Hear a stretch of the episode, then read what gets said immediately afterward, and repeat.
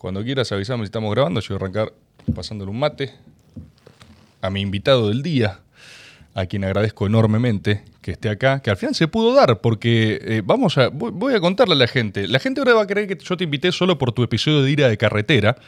Eh, Método Rebor Verdad. Vas método- a contar la verdad. Voy a contar la verdad. Rebor verdad. claro, lo invita porque ahora anda, viste, estrolando, no sé, rapis. Eh, algo en lo que yo también tengo, tengo récord, así que podemos compartir eso también. Pero no, nosotros te invitamos el año pasado y tuvimos eh, un problema estructural acá, que es real. Eh, nosotros estamos grabando en este fabuloso estudio de la gente de Monstera. Pero tenemos un problema de accesibilidad. Hay una escalera muy de mierda, muy de mierda. eh, y vos con mucha justeza me dijiste, eh, si yo me caigo, capaz me muero, me dijiste. Claro. Y yo te dije, no sé si estoy para esa, Franco. Eh, No sé si quiero matarte. Claro. La primera nota que, que hagamos. Pero eso fue rápidamente enmendado este año porque vos dijiste, estoy acompañado de gente valiente, dispuesta a todo. Vino eh, una compañera tuya, vino un compañero tuyo también. Compañero que cuando te sube eh, me increpa recién y me dice, Rebord, vos no me seguís más en Twitter. Y yo digo, ¿a quién carajo trajiste? Digo, "Ot- no de nuevo, digo, ¿no? No de nuevo. Y me dice, yo soy Dan, yo soy el gordo monstruo, el gordo basura, yo estoy loco, me dice. Yo tengo, yo tengo un ejército de locos, me dice. Yo digo, "Ah, yo me llevo bien en general con la gente con ejércitos de locos, con enfermos mentales, ¿no? Así se presentó, digamos. Entonces, esto, esto arranca completamente florido, completamente florido, y así quiero darle la bienvenida a Franco Rinaldi. Y, y, perdón, lo último ya me callo. Eh, me encantó tu presentación. ¿La puedo contar lo primero que hiciste cuando te sentaste acá? Porque Sí. pediste un libro. Sí, sí. Libro que habitualmente tengo en el, en el auto. Libro de, de- de cabecera que Sí. usás. No, un libro de Mochoni Baker que me quedó de CBC de. Sí, vos sacas un libro y entonces con mucha, ju- mucha justeza nuestra producción, ¿no? Le pregunta, Franco, ¿querés que te lo tengamos a mano? Claro, Y vos- pensaron que iba a aburrirlos con algo de economía Claro, acá. de- Cuando vos lo pidas, te lo damos. Y vos decís, no, no, esta es una basura keynesiana que uso para sentarme encima. Esto, esto es increíble, digo, pero decímelo al aire. Decímelo al aire. Es, es- es es una basura que iniciaron. No, es un chiste, ¿no? Igual, obviamente. Por favor, muchas gracias. Gracias por venir. Gracias a vos, gracias por estar acá. Gracias a vos. Tengo tantas cosas de las que quiero hablar. eh, muchísimas. No sé ni por dónde arrancar, boludo, pero hay algo, hay algo que a mí me llama mucho la atención, que no sé si es eh, lo que en general más eh, contás o decís o lo que sea, pero vos tenés como un conocimiento impresionante en términos aeronáuticos, ¿no? Bueno, supongo que sí. Eh, a esta altura del partido creo que he sido bastante, bastante validado en, en todos lados, en todos los medios sabidos y por haber, eh, redes sociales, gráfica, tele. Yo siempre sobre eso, Tomás, pienso una cosa que es cómo habrá sido o qué habrá pasado en la, en la cabeza del primer productor de televisión que se animó a sentarme en un estudio de televisión, a mí que soy una persona con deformidades muy ostensibles, con una fragilidad ósea, que mide un metro diez, ¿y qué hago sentando a este tipo a hablar de aviones? ¿No? Hablar de aviones, de accidentes aeronáuticos, de... Digo, voy a decir una cosa, no me lo atribuyas a una pedantería, pero probablemente la persona que primero acertó que había pasado en la Argentina, ¿no? Con el, con el vuelo de Malasia, con el vuelo 370 de Malasia, perdido el 8 de marzo del 2014. Que- ¿Vos viste eso? Claro, yo fui, digamos, yo en ese momento me agarra a mí ya trabajando mucho con, con gente afuera Sí. del país, eh, con mucho contacto con muchos pilotos, incluso de 777, y además con mucha, muy metido en el tema aeronáutico, y nada, hice, hacía razonamientos lógicos, y además justo me agarró en un periodo de mi vida en el cual yo estaba semi postrado porque había tenido fractura de fémur, con lo cual tenía mucho tiempo para estar metido en leyendo, escuchando y absorbiendo todas las noticias del mundo sobre el tema y leyendo y hablando por teléfono y interactuando con gente todo el tiempo y leyendo todo lo que había de afuera respecto a lo que había pasado y fui haciendo como deducciones y mientras había este Perdón. Teorías de las más disparatadas, de que el avión estaba en la isla Martín García, de que Diego García, de que eh, se lo habían llevado los ovnis, de que era el caso de Lost. Yo, soy profundamente ignorante en esto. ¿eh? Que me hables de técnica aeronáutica es como que no, no sé, no tengo idea. No, no, no, no. Yo, Y- yo básicamente mi trabajo y lo que yo más sé y lo que más sé hacer es pensar sobre la industria y lo comercial, sobre una cuestión del negocio. Lo que pasa es que todas las derivaciones que eso tiene, a veces, dependiendo el momento y qué te venís dedicando más, etcétera, etcétera, podés estar un poquito más en tema sobre algo en particular. Yo en ese momento seguía con mucha este, fruición el tema de seguridad de lo que le podía haber pasado a ese avión y nada, pero digo, e- ese tipo de cosas. Entonces, yo lo que pensaba es, me acuerdo que en esa época me llamaba, había una productora que tenía mucha, mucha insistencia, que creo que era de, de Rolando Graña, y que me decía, te queremos en el piso, te queremos en el piso, te queremos... Y yo no podía, porque estaba con la pata enyesada. No podía, no me sentía con ganas de ir a ningún canal de televisión ni nada. Lo te- telefónica te hago las que quieras. Incluso hasta en ese momento no existía el Zoom, digo, pero te hago un Skype, lo que sea, pero ir no. No puedo ir ahora, estoy con una situación que no me permite poder ir a un estudio de televisión, etcétera, etcétera. Bueno, este, así que creo que he sido bastante validado eh, y me alcanzó con una cosa bastante, si vos querés, bastante sencilla y a veces poco frecuente, que es no ser un chanta. Ok. Me dediqué a no ser un chanta sobre el tema y cuando sé, digo lo que sé, arriesgo, tomo riesgos. Creo que la vida sin riesgo no tiene sentido. Eh, como dice Tony Soprano, no risk, no rewards. Entonces, este, tomo, tomo riesgos, pero tomo riesgos manteniendo racionalidad, siendo razonable, tratando de, de ser lógico, de- de no decir disparate, digamos, porque pienso que mi nombre es mi mejor capital y es lo que siempre está en juego cuando uno chantea, ¿no es cierto? Entonces, si uno es un chanta, bueno, más temprano que tarde se sabe y Ah, cuando sí, se no, sabe, No está, frito. A menos que tengas una banca que yo no tengo. Entonces, nada, creo que he sido, no sé si yo nu- nunca, sí que hay una cosa, otra cosa que es muy extraña sobre eso. Yo jamás pedí eh, que me presenten como experto, no me considero experto en nada. Pero no es una mague de falsa modestia. Es que me parece que experto es una palabra demasiado grande, ¿viste? Eh, para cualquier cosa de los, que yo, de los temas que yo me dedico. No soy experto en nada. Pero me dedico en serio a los temas, ¿viste? Yo, incluso cuando me dedico a la boludez, me dedico en serio. Y- Si boludeo, boludeo en serio. No, te banco, te banco. Y vos, escuchá, hay algo con. A ver, vos, vos hablabas, ¿no? De mm, al estar postrado, tener una mayor posibilidad de profundidad. Eso fue en el temas. 2014, ¿no? En el Sí. 2014. Pues yo tuve una, tuve una fractura muy importante de fémur izquierdo Sí. en el 2014, en, creo que fue el 28 de febrero. Yo, ya, para que te des una idea, yo estaba terminando la edición de mi libro de, sobre aerolíneas argentinas. Claro. Entonces yo venía muy metido con el tema en términos generales eh, y tuve una fractura que me obligó a mucho tiempo en casa, ¿viste? Entonces mucho tiempo en casa y justo sucede algo en la otra parte del mundo en el cual no había nadie cubriendo eso y yo me empecé a divertir entre comillas con el tema, empecé a tratar el tema y tuiteaba, tuiteaba, tuiteaba y claro, y era el que más tuiteaba y probablemente el que tuiteaba no te digo el que mejor tuiteaba, pero el que tuiteaba más preciso.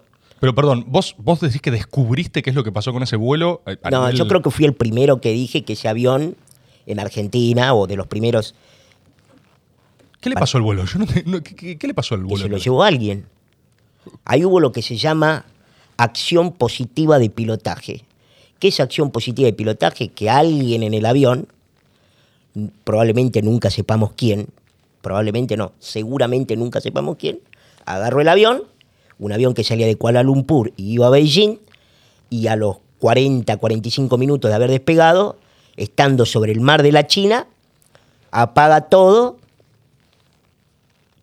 saca el avión del curso, cruza Indonesia y agarra hacia el Océano Índico.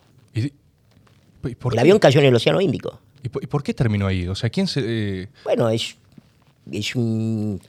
¿Es un misterio? No, es un atentado terrorista, no hay ningún misterio. ¿Es un atentado el es malazo? bueno, es O sea, una- alguien lo toma ver. en el medio y se lo lleva a otro lugar. Sí, ¿cómo llamarías eso vos? Aliens. No, ¿por qué alguien? No, sé, es, quizás. No, es, un- es alguien que está dentro del avión, es el piloto, el copiloto, los dos. ¿Y pero cuál es la agenda? ¿Cuál es la agenda? ¿Por qué quieren La hacerlo en ese es, es vuelo? estrolar el avión.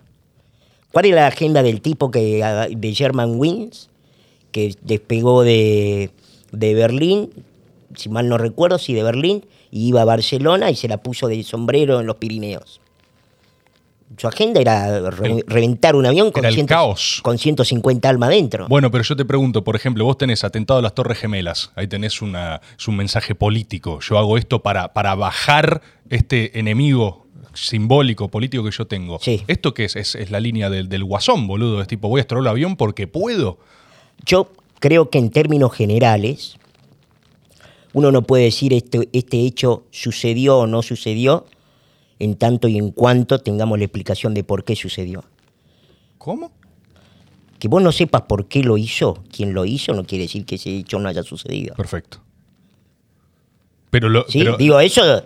la relación factual es esta. Este avión cambia su hago una curso. cosa acá que es este, la única llave de mi casa. Sí. Este, Este avión Me estaba cambió molestando su curso. No, sacate lo que quiere. Este, este avión cambió su curso y alguien lo tuvo que haber desviado y solo llega de Sí, sí, eso es-. Así. a fact, eso es un hecho. Claro. Eso es un hecho. No hay ninguna duda de eso. Está comprobado, ya parte, las partes del avión que aparecieron son consistentes con donde el avión cayó, están los las, las radiobalizas satelitales que descubrieron los ingleses estos que tenían el Inmarsat y los ACARS, eh, sabemos por los ACARS que es como un, como un electrocardiograma que tienen las aeronaves que van enviando a la central ¿Dónde Sí. está? a dónde está que No, no, va enviando dónde está. Como... No, va, envi- va enviando una cosa más importante, ¿Qué? que es que el avión está volando. Entonces nosotros sabemos que el avión voló siete horas después de, después de que desaparece de los radares. Sabemos por los radares secundarios que el avión cruzó Indonesia. Perdón, por los radares primarios, que son los radares militares. Ahí te deja de aparecer que es tal avión, que tiene tal curso, que tal altitud, pero lo ves, ves el puntito en, el, en la figura, del, en, el- en- en la pantalla de radar. Claro. Entonces sabes que el avión voló siete horas, sabes que voló hacia, primero hacia el, al- hacia el oeste, después voló hacia el sur. Tenés los, los satélites que te dicen cayó en, en un perímetro en el Índico. tenía- es todo consistente con la cantidad de combustible que tenía el avión para volar esas 6-7 horas que es lo que demora el vuelo entre Kuala Lumpur y Beijing. Listo. Tremendo. Las razones, yo para, porque aparte, o sea, cualquier cosa que yo te dijera sobre por qué eso sucedió, debería además apelar a, a algo que yo no sé, que acabo de decir que no sé y que nadie sabe, que es cuáles son, quién, quién tomó de rehén el avión. Claro, y ahí No sabemos si fue el capitán. Hay indicios sobre que fue el capitán. Indicios que fue sobre el capitán, porque el capitán era un, un opositor político muy manifiesto del gobierno. Había estado el día anterior en, la presen- en un juicio oral y público que se llevaba adelante de uno de los líderes de la oposición que el régimen en, en Malasia estaba había encarcelado o que lo estaba este, llevando a juicio, etcétera, etcétera le, le hicieron los allanamientos, la verdad que el tipo en los allanamientos le encontraron que tenía los simuladores, le encontraron que en los simuladores había un montón de cosas que, que estaba borrada, información borrada que parecía que había sido borrada, yo no sé de informática, digamos, pero Sí. este, había sido borrada ex profeso y recientemente. eh, bueno, nada, son Conjeturas igual. conjeturas, pero yo no, yo no puedo confirmar y nadie puede confirmar que, por ejemplo, en ese caso el capitán se llevó el avión. Sabemos que alguien se llevó el avión, digo, cuando digo alguien se llevó el avión, es alguien sacó el avión De su curso. curso, canceló el plan de vuelo que ya tenía aprobado y dijo, acá tengo 250 que se vienen conmigo. Claro. ¿Y cómo, y, y, Franco, cómo arranca? O sea, vos agarrás y decís, me interesan las cosas que vuelan de golpe. O sea, para tener ese nivel de profundidad, de conocimiento. Dos cosas para mí me parece que me marcaron. La- igual la primera cosa que a mí se me ocurre decirte es, ¿a vos te gusta el fútbol? Me gusta, sí. ¿Y por qué te gusta el fútbol? Eh, pues me gusta el fútbol. Eh, ¿Te gusta porque, A mí pasa porque lo mismo. gusta? Porque vuela, A no mí sé, pasa lo está mismo. buenísimo. ¿Por qué me gusta Sandokan? Y me gusta. Leo Sandokan y me gusta. ¿Por qué te gusta Borges? Me, leo Borges y me gusta. ¿Te gusta Borges? Sí, claro, por supuesto. Eh, número uno, mal. Y sí. ¿Qué, te- ¿Tenés cuentos favoritos de Borges? Eh, probablemente Funes el memorioso. Probablemente Funes. Probablemente Funes. Pero todo. Te digo la verdad, Ficciones es un librazo, El Aleph es un librazo. Librazo, boludo. A copo de gente no le gusta Este- Borges, no lo puedo entender, boludo. Y bueno, el mejor pensador de, de la República Argentina. ¿Mejor pensador para Sí, vos? sí, absolutamente. Mirá. Claro, a mí me pasa, a mí me pasa como peronista que yo disfruto Borges porque voy a citar a Dolina porque soy peronista pero no boludo, ¿no? O sea, eh, por cómo me privaría de tremendo disfrute. Eh, pero, pero a mí me pasa que escucho una conferencia de Borges hablando de política y pienso, qué viejo gorila. boludo". Y muchas veces igualmente Borges yo creo que sí tenía la sensibilidad, la sensibilidad de ir cambiando de opinión. Es un tipo que fue cambiando de opinión a lo largo de su vida un montón de veces, un montón de veces. Sí, Pero sí, bueno, absolutamente. De hecho, hay un libro de él muy interesante que se llama Textos Recobrados, no lo conozco. que publicó MC, un libro de tapa dura, Sí. que son una recopilación de algunos, hay algunos poemas, hay este textos en diarios, hay alguna entrevista o algunas entrevistas, más o menos, ¿eh? Y bueno, en, una, en, un, en un texto que tiene ahí, en ese libro que se llama Textos Recobrados, creo que son tres tomos también, no sé si se consigue.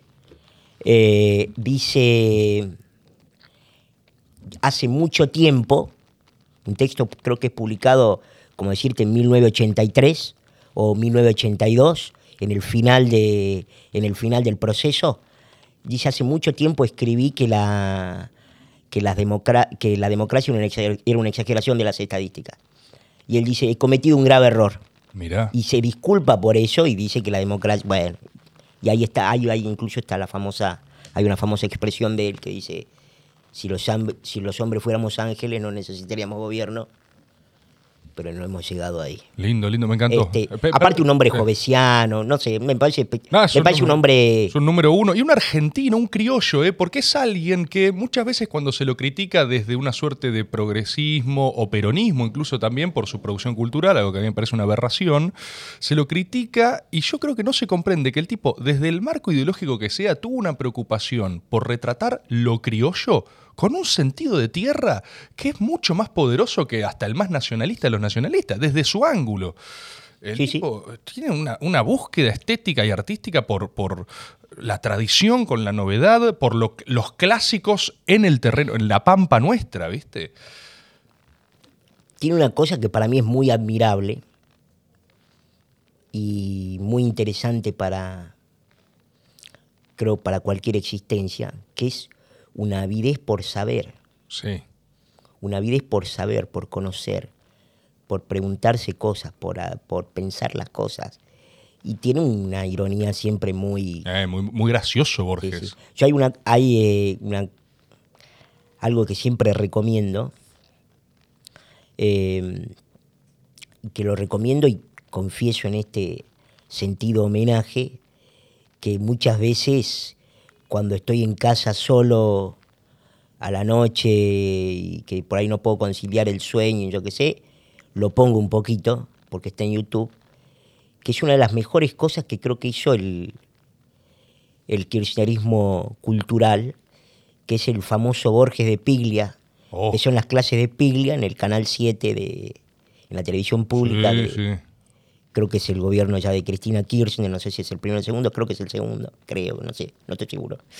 Eh, puedo estar equivocándome con algunas cosas, pero son Magistral. muchas clases muy, muy impresionantes, que además tiene alguna que está, en la que está mi querido y descanse en paz amigo Horacio González, etcétera, etcétera. Así que ahí, digo, para yo no quiero abundar sobre, sobre un autor que simplemente leo y releo en el tiempo con, con mucho placer y que siempre me hace pensar cosas distintas y nuevas e interesantes y que siento que me estimula la inteligencia, Pero digo, vayan y busquen el. Claro. Quieren, quieren saber por dónde empezar, que yo, busquen el Borges de Pella, no, no, no lo escuchen a Franco Rinaldi. No, estoy de acuerdo, a mí simplemente me gusta. Estoy de acuerdo, estoy de acuerdo. Me decías eh, que le admirabas mucho de Borges esta, esta búsqueda incesante de conocimiento, ¿no? Hay algo de eso con lo que empatizás, capaz, con el, el buscar eh, profundidad en los temas, la verdad, no sé. Igual te corté antes porque vos me estabas diciendo que con el tema aeronáutico hay dos motivos. Hay uno que es porque me gusta y, hay- y el segundo no me lo llegaste a decir. No, el- hay, hay- yo creo que más allá de esta cuestión de hecho, Sí. que es- hay cosas que te gustan porque te gustan. Lógico. Yo digo, hay dos cosas que a mí me marcaron. La primera, obviamente, que yo soy salteño y después de que descubrieron cuál era mi patología, que es el síndrome de Lobstein, también a veces conocida como osteogénesis imperfecta, eh, a mis padres les recomendaron que me trajeran a Buenos Aires Mm. y que me trajeran al Hospital Italiano de Buenos Aires. Perdón que estoy un poco resfriado. ¿Querés- Eh, no, no, no. Ah, listo, bien. ok, cualquier cosa. Este.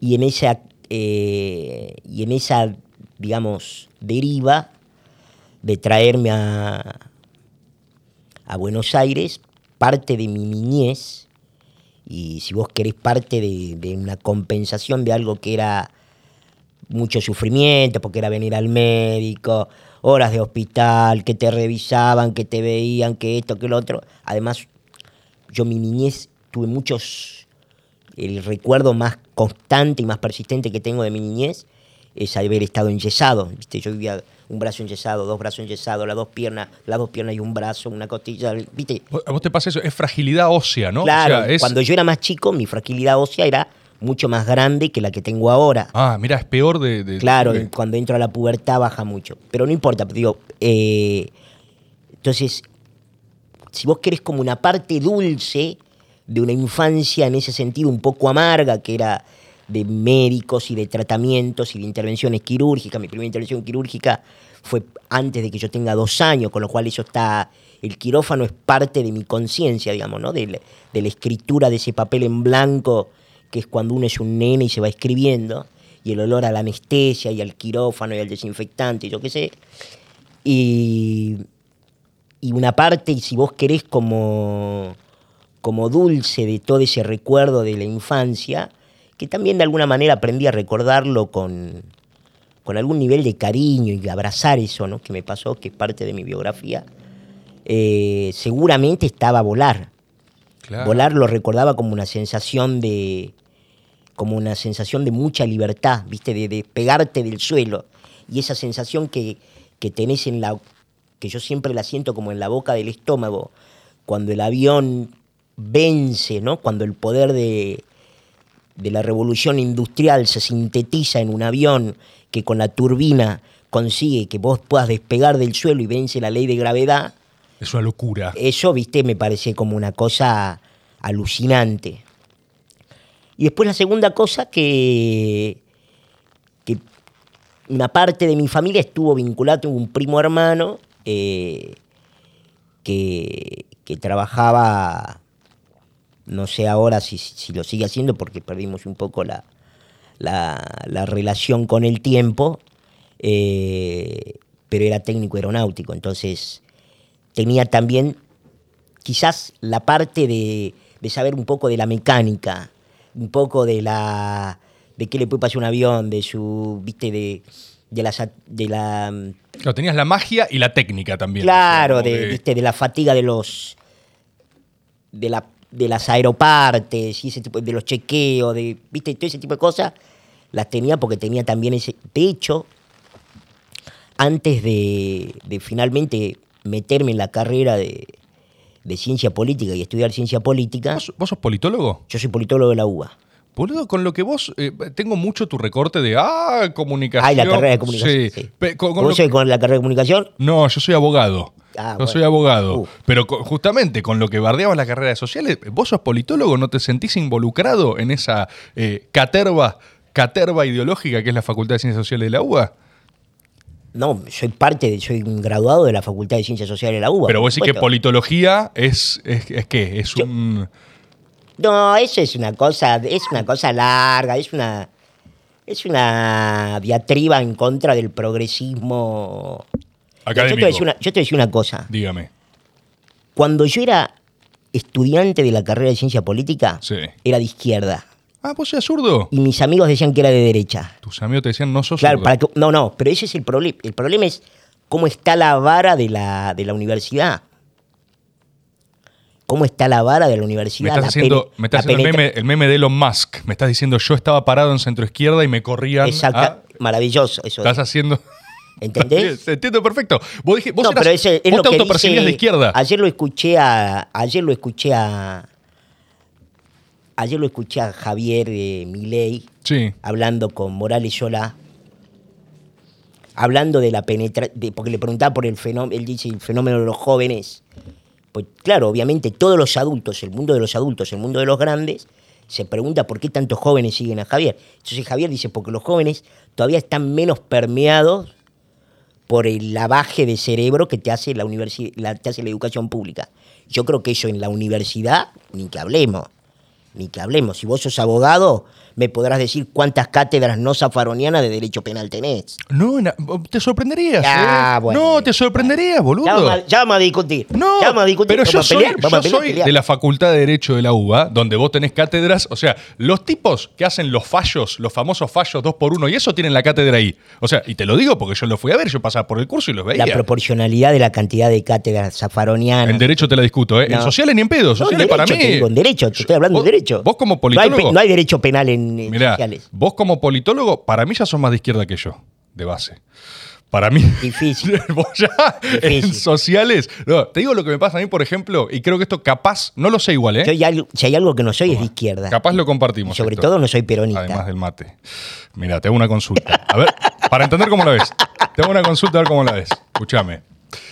Vos, a ver, yo lo que veo, lo que a mí me exaspera muchas veces de las carreras de sociales, vamos a hablar de la facultad de sociales. Lo que me exaspera muchas veces de la facultad de sociales, de, la, de, la, de, alguna, de una porción de la academia, es esta posición intelectual de criticar desde un supuesto saber teórico sin la parte práctica, ¿no? A mí eso me desespera mucho. Me, mm, me pasa, por ejemplo, eh, tengo un ejemplo, eh, perdón que cuente esto, Subus, ¿eh? tengo, tengo un ejemplo, ¿vos te peleás por Twitter? Poco. Poco. Bueno, pero a veces Poco. pasa, ¿viste? Que Twitter es un terreno que te invita. Trato de pelearme lo menos posible por Twitter. Es lo más recomendable y cualquiera claro. que mire este método no lo haga, ¿no? No lo hagan en sus casas, pero a veces pasa. Cuestión, eh, Sugus, que trabaja por supuesto en Nacional Rock, además de estar acá, eh, una vez tuvo un altercado tuitero con alguien, no importa, no vamos a, a destacarlo, pero un, un- un cientista social, ¿viste? Alguien que escribe libros al respecto de la comunicación. Ya sé que vos sos socióloga, Nana, ya lo sé, no es, no es not all sociólogos, ¿sí? Algunos, algunos. Lo que digo es, encontrabas, ¿no? Una persona haciendo toda una crítica teórica al respecto de cómo es la comunicación, y claro, vos lo leías trabajando en esos medios y realizando la comunicación, y vos decís, esta persona no tiene idea de lo que habla. Esta persona, y lo veo mucho en política, el politólogo, el sociólogo que te viene a explicar cómo son las cosas de la política, y vos decís, hermano, ¿militaste alguna vez? O sea, ¿estuviste en una lista? ¿Rosqueaste lugares alguna vez? Y me pasa una cosa que digo, ¿qué querés? Eso me pasa a mí con las carreras sociales, ¿entendés? Eso me pasa a mí cuando yo veo tu recorte que dice, ¡ay! Y yo pongo retweet porque digo, es así. Donde yo conecto es eso, que quizás no tiene nada que ver con lo que vos pensás, ¿eh? No, no, y no tiene nada que ver con mi historia. Yo a los 14 años, yo fui a la escuela pública, todo el secundario, escuela de comercio número 84, ex comercial nacional número 2. Era ex comercial nacional número 2, pero después hubo la ley de, de- de reforma de educación de, del, del expresidente Menem, me pongo de pie. Eh, y un peronista bueno, podemos decir. El peronista más benigno. Un peronista muy El- interesante. El peronista más benigno. Muy interesante. Sí, vi, vi un pedacito, no lo pude ver entero, vi el pedacito cuando estuvo acá el gran Carlos Vladimiro Cora. Eh, gran método. Gran un tipo muy inteligente, muy interesante. Eh, y en, en segundo año, Sí. en, el- en la escuela donde yo iba, te estoy hablando año 1994, armé el centro de estudiantes, no había centro de estudiantes. Y en cuarto año fui presidente del centro de estudiantes. ¿En serio? Por supuesto. ¿Vos armaste el centro de No estudiantes? había centro de estudiantes, había delegados Dije, no, muchachos, acá hay que hacer entre estudiantes. Hay que hacerse entre estudiantes, tiene que haber elecciones, hay que presentarse elecciones y hay que ganarlas. Espectacular. Bueno. Este, la primera que me presenté, no gané, por supuesto, pero yo había armado el centro de estudiantes, que era lo que quería, y después terminé siendo presidente.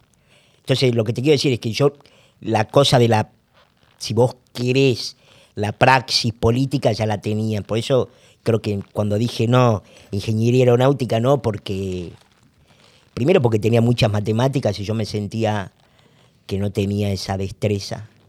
Y después eh, me pasó que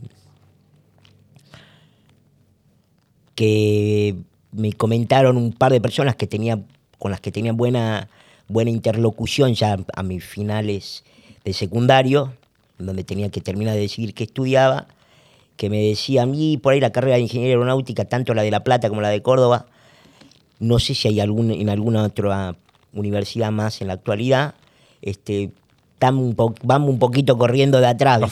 Van un poquito corriendo de mm. atrás. Eh, y después, la otra cosa que a mí me había marcado venir de tan chico a la ciudad de Buenos Aires a, tratarme era que yo sabía que de grande, para decirlo de alguna manera, eh, irónica, si querés, sobre mí mismo, dije, de grande quiero vivir en Buenos Aires. Claro. fui a Buenos Aires, me vine a Buenos Aires. Entonces, en Buenos Aires no había ingeniería aeronáutica. Eh, y entonces dije, listo, no en universidad pública por lo menos. Y, vos en la universidad me decías esto, vos eras de izquierda y la universidad... no, lo que te quiero decir es, pero eso para, para marcarte una referencia de... Pero contame esa experiencia. Por eso te, te, hacía la paráfrasis de lo de que lo que le escuchaba decía Milei, no es la primera vez, solo que lo escuché anoche con, con Morales Solán, no importa cuándo salga esto, este, no importa cuándo veas esto. Este, pero eh, anoche, anoche estuvo en hablaba de la penetración que tienen las personas en la educación pública. Yo creo que eso se ve como en muy pocos casos en la universidad, en donde nuestra formación mayoritaria, la formación mayoritaria de la universidad pública que yo conozco, es progresista, es hiperestatista, es estadocéntrica y es de izquierda. Un poquito de izquierda es. Porque fuiste a sociales igual, ¿eh? Pero, pero, pero te, eh, te banco igual, ¿eh? Te banco. ¿Vos viste eso? ¿Vos tuviste algún tipo de militancia durante la universidad? Pero a ver, pero, espérate un segundo, Tomás. Yo lo que te quiero decir es lo siguiente. Existe el libre albedrío. Sí. Y existen las personas. Y existe la individualidad. Existe la singularidad. No a todos los penetra de la misma manera. No estoy diciendo que en, ese, en, el, en el marco o en el universo existente la universidad pública no tiene cosas muy buenas en términos de libertades de cátedra, etcétera, etcétera. Yo lo que digo es, ¿qué es, ¿cuál es lo que predomina? Lo que predomina es el pensamiento progre en la universidad pública, sobre todo en la Universidad de Buenos Aires. Predomina eso, predomina la idea, porque aparte es algo que la justifica a sí misma, que no podamos discutir la gratuidad del sistema universitario es parte de, esa, de ese combo o ese ecosistema ideológico. ¿Vos crees que hay que discutir la gratuidad? Por supuesto. ¿Vos qué pensás de eso? No, creo que es la gratuidad. Por empezar, sí. creo que la universidad, como ningún proceso educativo, es gratis. Porque los docentes tienen que cobrar. Sí. La luz hay que pagarla. Los alquileres de los edificios hay que pagarlo. El alumbrado hay que pagarlo. Es decir, gratis, mayás. No existe gratis. Es alguien que la está poniendo. No es gratis. Yo lo que digo es, es gratis para el que accede, en todo caso. Y es gratis, y esa gratuidad, incluso en muchos casos, se ha convertido en una gran playa de estacionamiento, sobre todo en la ciudad de Buenos Aires, para las clases medias que no, saben mucho qué hacer y que dicen, bueno, a ver, ¿qué hago? ¿Qué hago? ¿Qué hago? Bueno, CBC, me meto al CBC, ¿qué hago? ¿Qué hago? Bueno, hago un añito de universidad, hago un añito de esta carrera, un añito de esta otra carrera. Contales gratis. ¿Y vos crees que hay que arancelarla? Yo creo que eventualmente, en algunos casos, a ver, no solo que, no solo te digo que hay que arancelarla, yo lo que digo es que hay que hay que entender que el sistema como está así es injusto. ¿Por qué? Bueno, yo fui docente además de la Universidad de Buenos Aires, siempre ad honorem, por supuesto. Sí. Y no sé si vos sabés, pero la cursada de la Universidad de Buenos Aires la sostienen la mayoría de docentes que no cobran o que cobran una miseria. No, lo sé, lo sé. Y es Bueno, parte de, de- bueno, de eso toda es- su eso es- historia. eso es parte Sí. del círculo de gratuidad. Y a su vez, pero te digo lo siguiente, ¿vos no crees que arancelándola no tenés un impacto negativo en cosas como la movilidad social ascendente, por ejemplo? Nah, Hay un montón de gente que accede a la universidad por el hecho de poder cursar. izquierda, Universidad de los Trabajadores. No existe. Es empíricamente corroborable, ¿eh? desde No, el peronismo con el macana, desarancelamiento, vos macana, tenés... Pero, macana. pero, Macana. pero vos, diciendo macana. vos podés decir una y otra vez bacanas, pero la gente que esté viendo esto puede agarrar y decir, ah, es verdad, mirá cómo se quintuplicó la masa estudiantil desde antes de que sea... Pero son eh, sectores medios eso. No por son- eso, no, son obviamente, mayoritariamente tenés sectores medios, ¿eh? pero tenés otras historias que no. No es clase social humilde, trabajadora, yo que sé, La la boludo. universidad. Eso también es porque Pero fuiste claro sociales. sí. En derecho, donde la gente va para laburar, tenés gente que labura te digo lo turnos y siguiente. no tiene un mango y está perfecto. Tomás, Sí, señor. Lo siguiente. Si, por decirte un ejemplo, ¿sí? Por decirte un ejemplo. No estoy diciendo que sea el caso este, no tengo idea de su composición familiar ni nada por el estilo. Pero si la hija de Constantini Sí, va a la carrera de sociología de, de la UBA, sí. este, y, va gratis, y, y- y en el medio se están quedando chicos que a los cuales vos podrías becar para que puedan acceder a la universidad. No estoy de acuerdo, Franco, pero sí, Bueno. sí, sí, sí. Pero es que, pero es que eso sucede. Pero es lo que te digo, el que vaya y cela no es un detrimento de, ni de cupo ni de vacante. No, sé quién es Isela. Eh, perdón, vos no dijiste Isela Constantini. el- No, no, no, el hijo. El, yo dije por- porque No importa, sin estaba nombre, pensando en el, real estate. Va de- el- megacheto- Te puede haber dicho Brito, no sé. Que el, mega- el megacheto, lo que te digo es que no es un detrimento de cupo para el pobre. O al menos no es mi experiencia. Mira, Franco, yo soy el primer universitario Sí. de todas mis familias en términos ascendentes. Yo el primero. Yo también. Bueno, yo no podría haber ido a la universidad si no fuese gratuita. Entonces, hay algo que a mí me pasa con eso en términos de mi propia historia familiar que digo, soy yo el caso. ¿Cómo me lo vas a discutir? Pero no, pero es que, es que vos- yo lo que creo es que vos estás sociológicamente analizando mal tu caso. A ver, Y te voy a decir por qué. lo que quiera. Por- y te voy a decir por qué. Porque vos, pudiste acceder a eso Sí. porque tenías A, la base material eh, eh, medianamente solucionada. O sea, vos no tenías que... Necesidades básicas insatisfechas. Claro, Ajá. claro. Entonces vo- vos ya tenés, si querés, y yo me cuido mucho de utilizar categorías marxistas, por más que me he dedicado, le he dedicado años de mi vida a su lectura, pero tenés, tenés un privilegio de clase.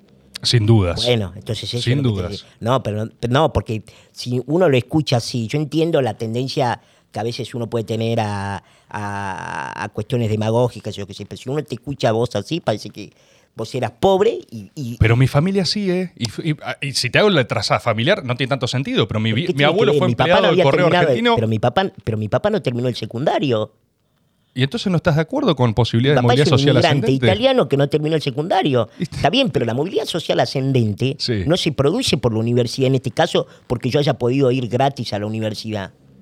¿Estás seguro que no? ¿No tiene nada que ver? No, yo probablemente me debería haber, debería haber merecido y necesitado una beca, pero ese sistema no existe y es imposible porque la universidad es gratuita y eso no se puede discutir. En cualquier caso, y esto que es parte de una discusión mucho más larga Sí. y más compleja, que yo creo que no hay por qué saldarla acá, yo creo que la universidad, yo te di argumentos modestamente creo bastante irrebatibles respecto de todos los costos que tiene el sistema educativo. No, es que vos me contestás con... No, pero es me da que el te di es que vos argumentos me- irrebatibles, Es que me bien, con- es que vos me No, está bien, pero perdóname, porque la objetividad... Yo te vine un gran profesor. Perdón, yo también te di argumentos a nivel números, que es... yo te vi... Pará, pará. Yo tenía un gran profesor Sí. en la, en la, en la carrera de ciencia política, en la primera materia, Sí. o materia de primer año. El doctor Julio Pinto. Mira. eh, abogado, eh, que decía, se puede y se debe ser objetivo. Lo que no existe es la neutralidad, no hay neutralidad, no hay neutralidad valorativa, Banco. pero se puede y se debe ser objetivo. Yo lo que te digo son datos objetivos. La educación, se esta luz se paga, ¿o no? Sí. ¿O esto es gratis? Sí, sí, no, por ¿Esto supuesto. es gratis? ¿Esto es gratis? No. Bueno, nada es gratis. Entonces lo que te digo es, eso se paga, lo No. paga alguien. Pará, pará, pará. Tenés razón, perdón. Estoy, estoy, con, estoy con muchas ganas de hablar, pero vamos a volver a la esencia del método. Habla todo lo que quieras. Aparte, no hay, no hay límite de tiempo. así que. Yo- pero no tengo ningún problema. Lo que te quiero decir es. La. La respuesta tuya, yo la tomo y no estoy diciendo que no hay política. hay política. Pero lo que te quiero decir es. Tu respuesta es una respuesta política que tiene que ver con una cosmovisión tuya, con una mirada tuya de, bueno, ¿qué hacemos frente a esto? Ahora, lo que yo te digo es, esto es, esto es así. Para que vos quieras que tenés 40.000 docentes en la universidad pública, en la Universidad de Buenos Aires, no en la universidad pública. En la universidad pública hay mucho más. Pero para que haya 40.000 docentes que sostienen la cursada en la Universidad de Buenos Aires, que ellos puedan tener salarios dignos, vos necesitas hacer algo con el sistema de gratuidad de la universidad. Por lo menos, y te voy a decir otra cosa más, por lo menos tenés que animarte a discutirlo. No puede ser que la desviación ideológica, que el sesgo ideológico, que la cerrazón ideológica y política digan que eso no se puede discutir. Porque si vos y yo, que simplemente somos dos graduados, podemos sentarnos, incluso disentir en nuestras posiciones y podemos discutir sobre esto, no puede ser que esto no sea parte de un debate público más grande y más profundo. Seguramente hay mira y yo te voy a decir otra cosa. Yo te lo voy a decir ahora, vos no me lo vas a creer. Pero te lo voy a decir igual porque es verdad. Yo estoy dispuesto a cambiar de opinión. Si encuentro mejores argumentos que los que yo tengo, estoy dispuesto a cambiar de opinión. Ahora, mis argumentos no son solamente en base a lo que yo pensé. Mis argumentos son en base también a mi experiencia. Yo en un momento, inclusive, necesité la beca. Yo tuve la beca Sarmiento. Yo te voy a decir una cosa. La beca Sarmiento era, era escasa. Era muy escasa. Si te digo cuánto era la beca Sarmiento, te caga de risa. Oh, no, eh, sí, sí. Eran 150 pesos. Pero para tener la beca Sarmiento, entre otras cosas, ¿sabés qué tenían que hacer?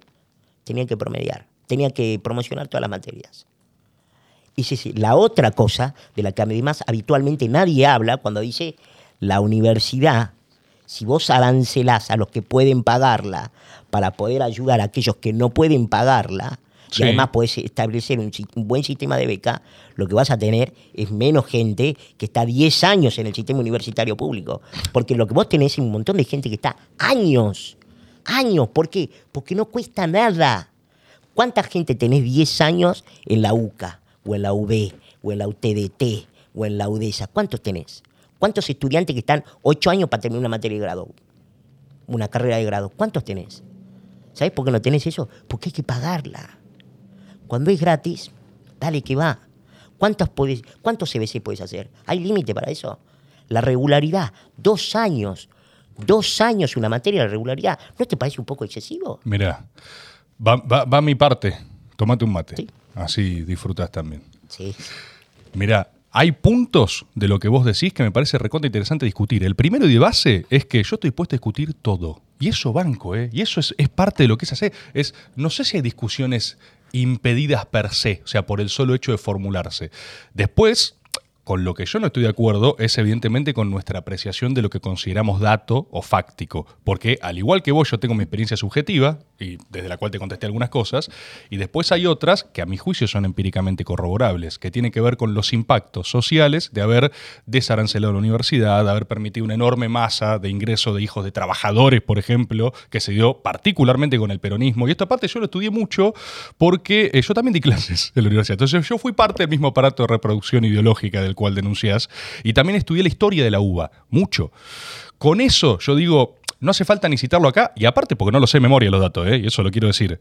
Pero que están, están, y cualquiera lo puede ir a ver. Entonces, ese es el factum que yo veo, en el que digo, políticas de inclusión de ese estilo ayudan. ¿A qué ayudan? A que gente que tiene hijos con lo que jamás soñó una educación universitaria lo puedan tener. Y yo creo que eso es parte de un modelo que como base tiene consagrado esa educación en lugar de derecho.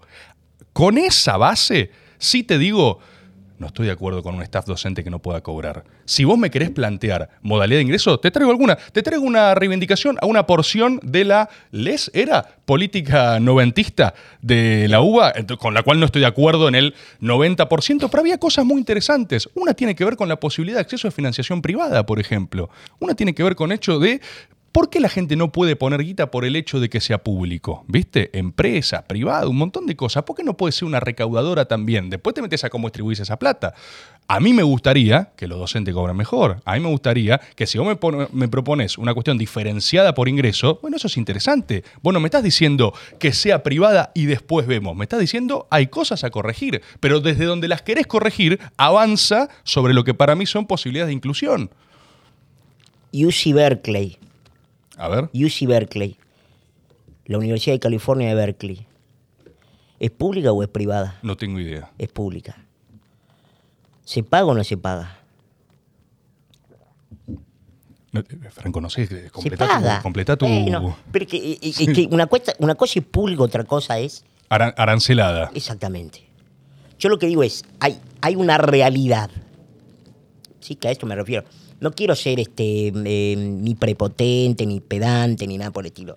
Entendeme bien. Y yo además valoro lo que lo que vos retomabas respecto de, la disidencia, porque digo, de última, acá hay sentadas dos personas discutiendo y con puntos de vista muy distintos sobre temas, incluso si vos querés, nucleares. Y la ilusión que yo tengo sobre la sociedad democrática es exactamente esa, la, la posibilidad de que dos personas con miradas muy distintas sobre 45 temas, algunos más frívolos, otros más centrales, puedan sentarse a una mesa, conversar, discutir, acordar, desacordar y convivir en santa paz de todas formas. ¿Está bien? Entonces, yo valoro eso, lo que te digo es, y tampoco vengo acá a querer este a querer cambiarte de opinión y a todos aquellos que nos vayan a ver. Lo que yo te digo es que en mi experiencia, y lo circunscribo a ello para precisamente para bajar un poco la, el tono y la espuma, en mi experiencia, en general, hay una, una sábana corta que es quiero financiamiento, quiero mejores estudios, quiero mejores bancos, quiero mejor infraestructura, edilicia, pa, pa, pa, pa, pa. Quiero que los, que los docentes ga- ganen y ganen bien, etcétera, etcétera, etcétera. Y por el otro lado, tengo los sectores y la sábana corta se completa. Del otro lado, los sectores de los chicos que son chicos en general, en general, en general, chicos de clase media, media alta, algunos ricos con tristeza, que para rebelarse contra los padres se hicieron de izquierda y dicen universidad de los trabajadores y el que no le gusta se jode, se jode. A mí me gustaría que nuestros sectores sociales más postergados, ¿sí? Primero dejaran de serlo y además que, por supuesto, accedieran a educación primaria, secundaria de calidad y que en la medida de lo posible los que deseen quisieran, pudieran acceder a la universidad. Y te voy a decir una cosa más. Me gustaría que muchos de esos que necesitan acceder o que desean acceder y que tienen mucha voluntad y deseo de esforzarse para poder acceder a la universidad y graduarse, pudieran además tener un sustento económico. Eso no es posible si la gente, si los ricos de nuestro país, por decirte un ejemplo, pueden acceder a la universidad pública que es gratuita. ¿Estás de acuerdo con políticas de redistribución de ingresos entonces? Est- Estoy de, estoy de acuerdo con que naturalmente las cosas hay que pagarlas. ¿Y que los ricos paguen más? No, yo creo que la universidad la tiene que pagar. Digamos, tiene que haber, tiene que haber algo que compense el costo de la educación. Y yo creo que de ahí te puede salir No, un ¿sabes por, qué. ¿sabes por qué te pregunto? Porque en, tu, en tu razonamiento Sí. que estoy siguiendo, Sí. hay algo que veo que digo, ok, vos estás diciendo que hay injusticias en función de eh, segmentación social y clase social.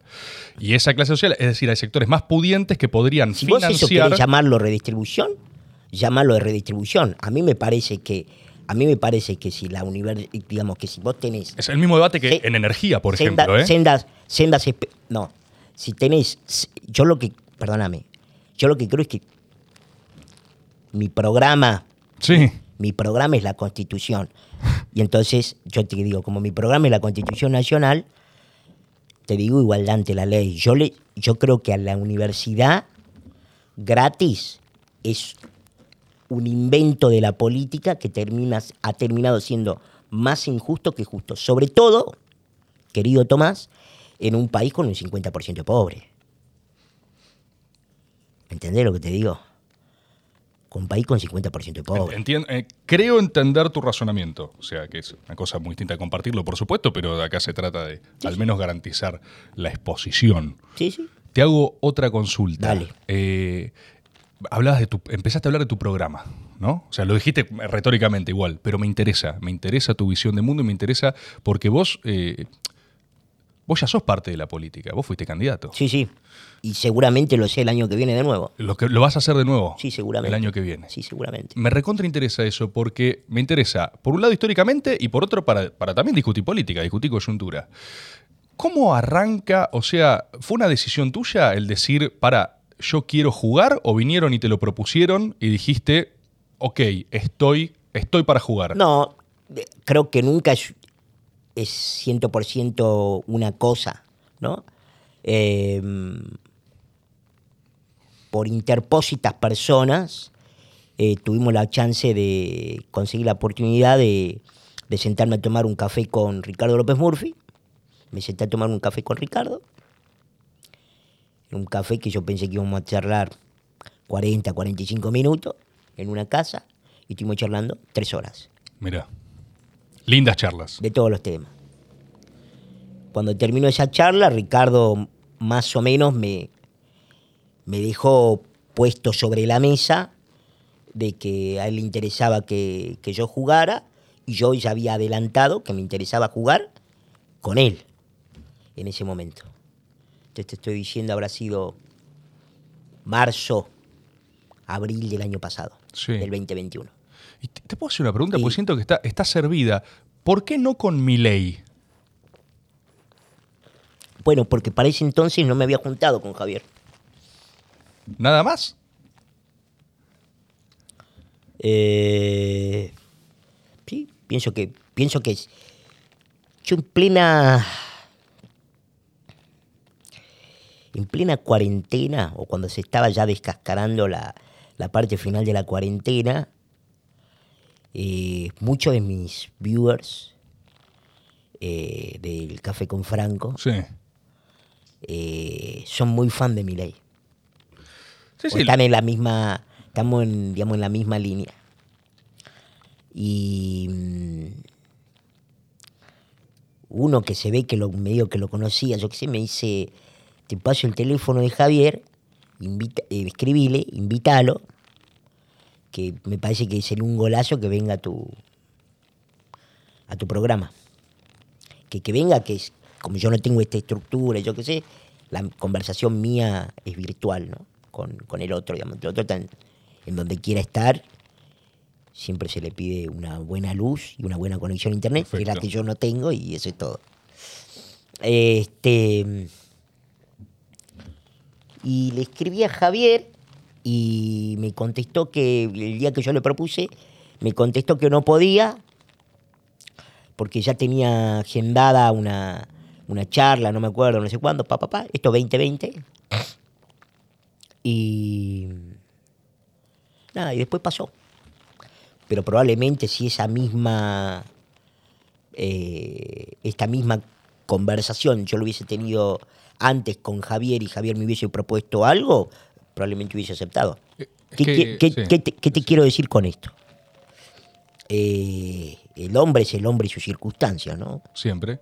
Entonces, yo igual sabía, porque lo venía siguiendo hace mucho, del pensamiento de Ricardo, tenía mucha consustanciación con, con Ricardo, con, con sus ideas liberales, promercado, republicanas, constitucionalistas, democráticas, etcétera, etcétera, etcétera.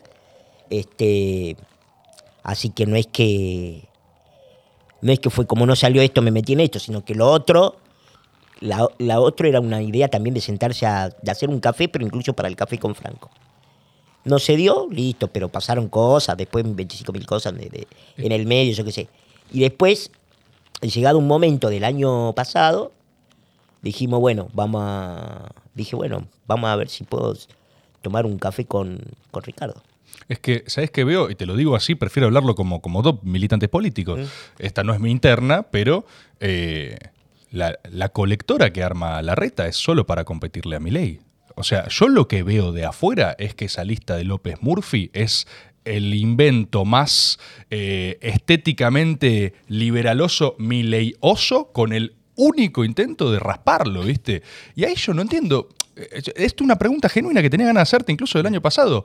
Por, o sea, ¿vos no ves eso? ¿No ves que estás en una colectora No. para dañar a Milei? No, para nada.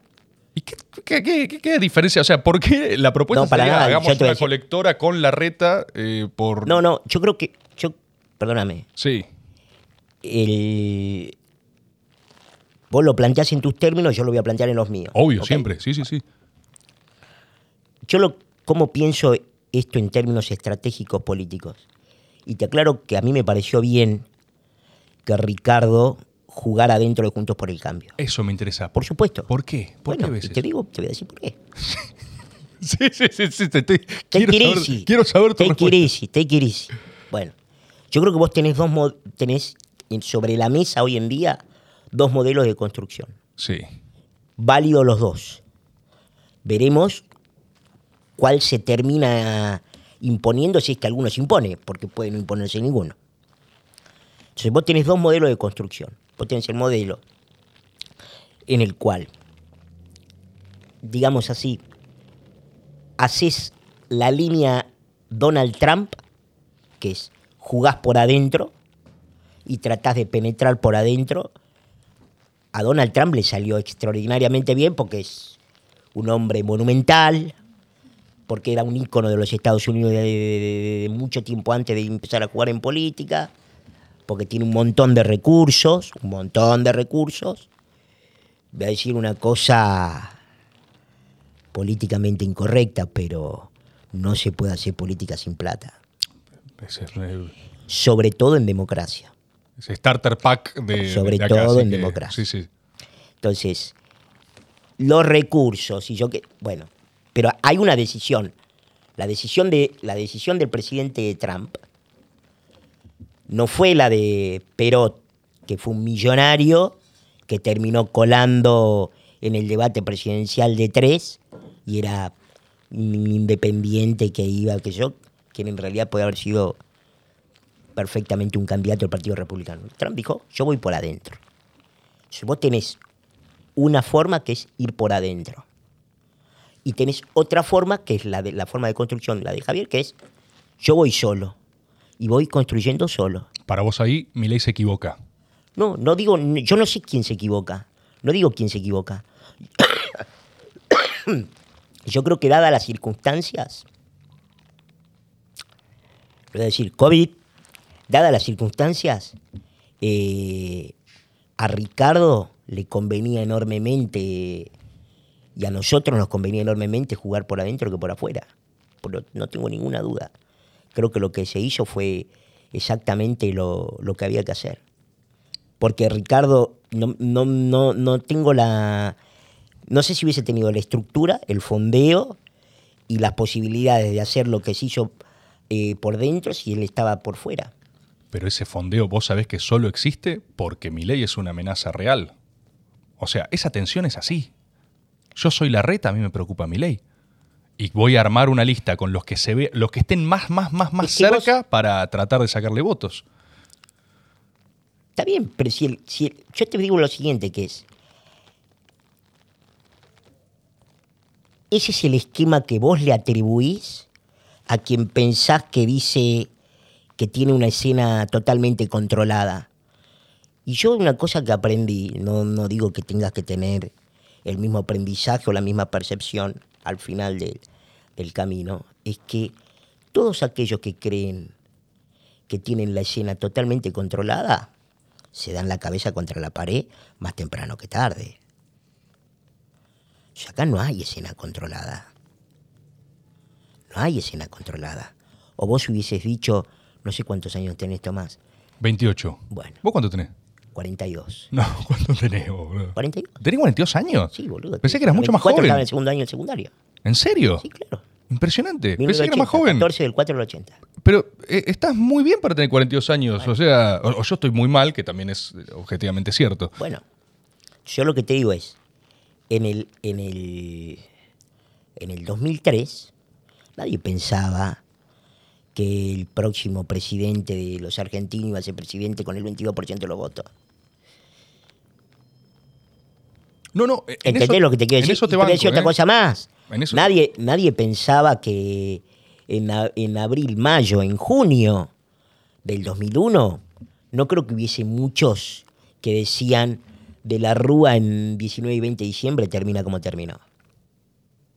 Entonces, yo lo que digo es,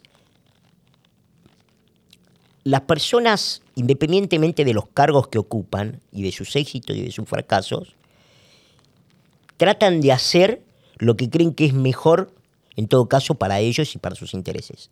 No, eso es el juego de la política.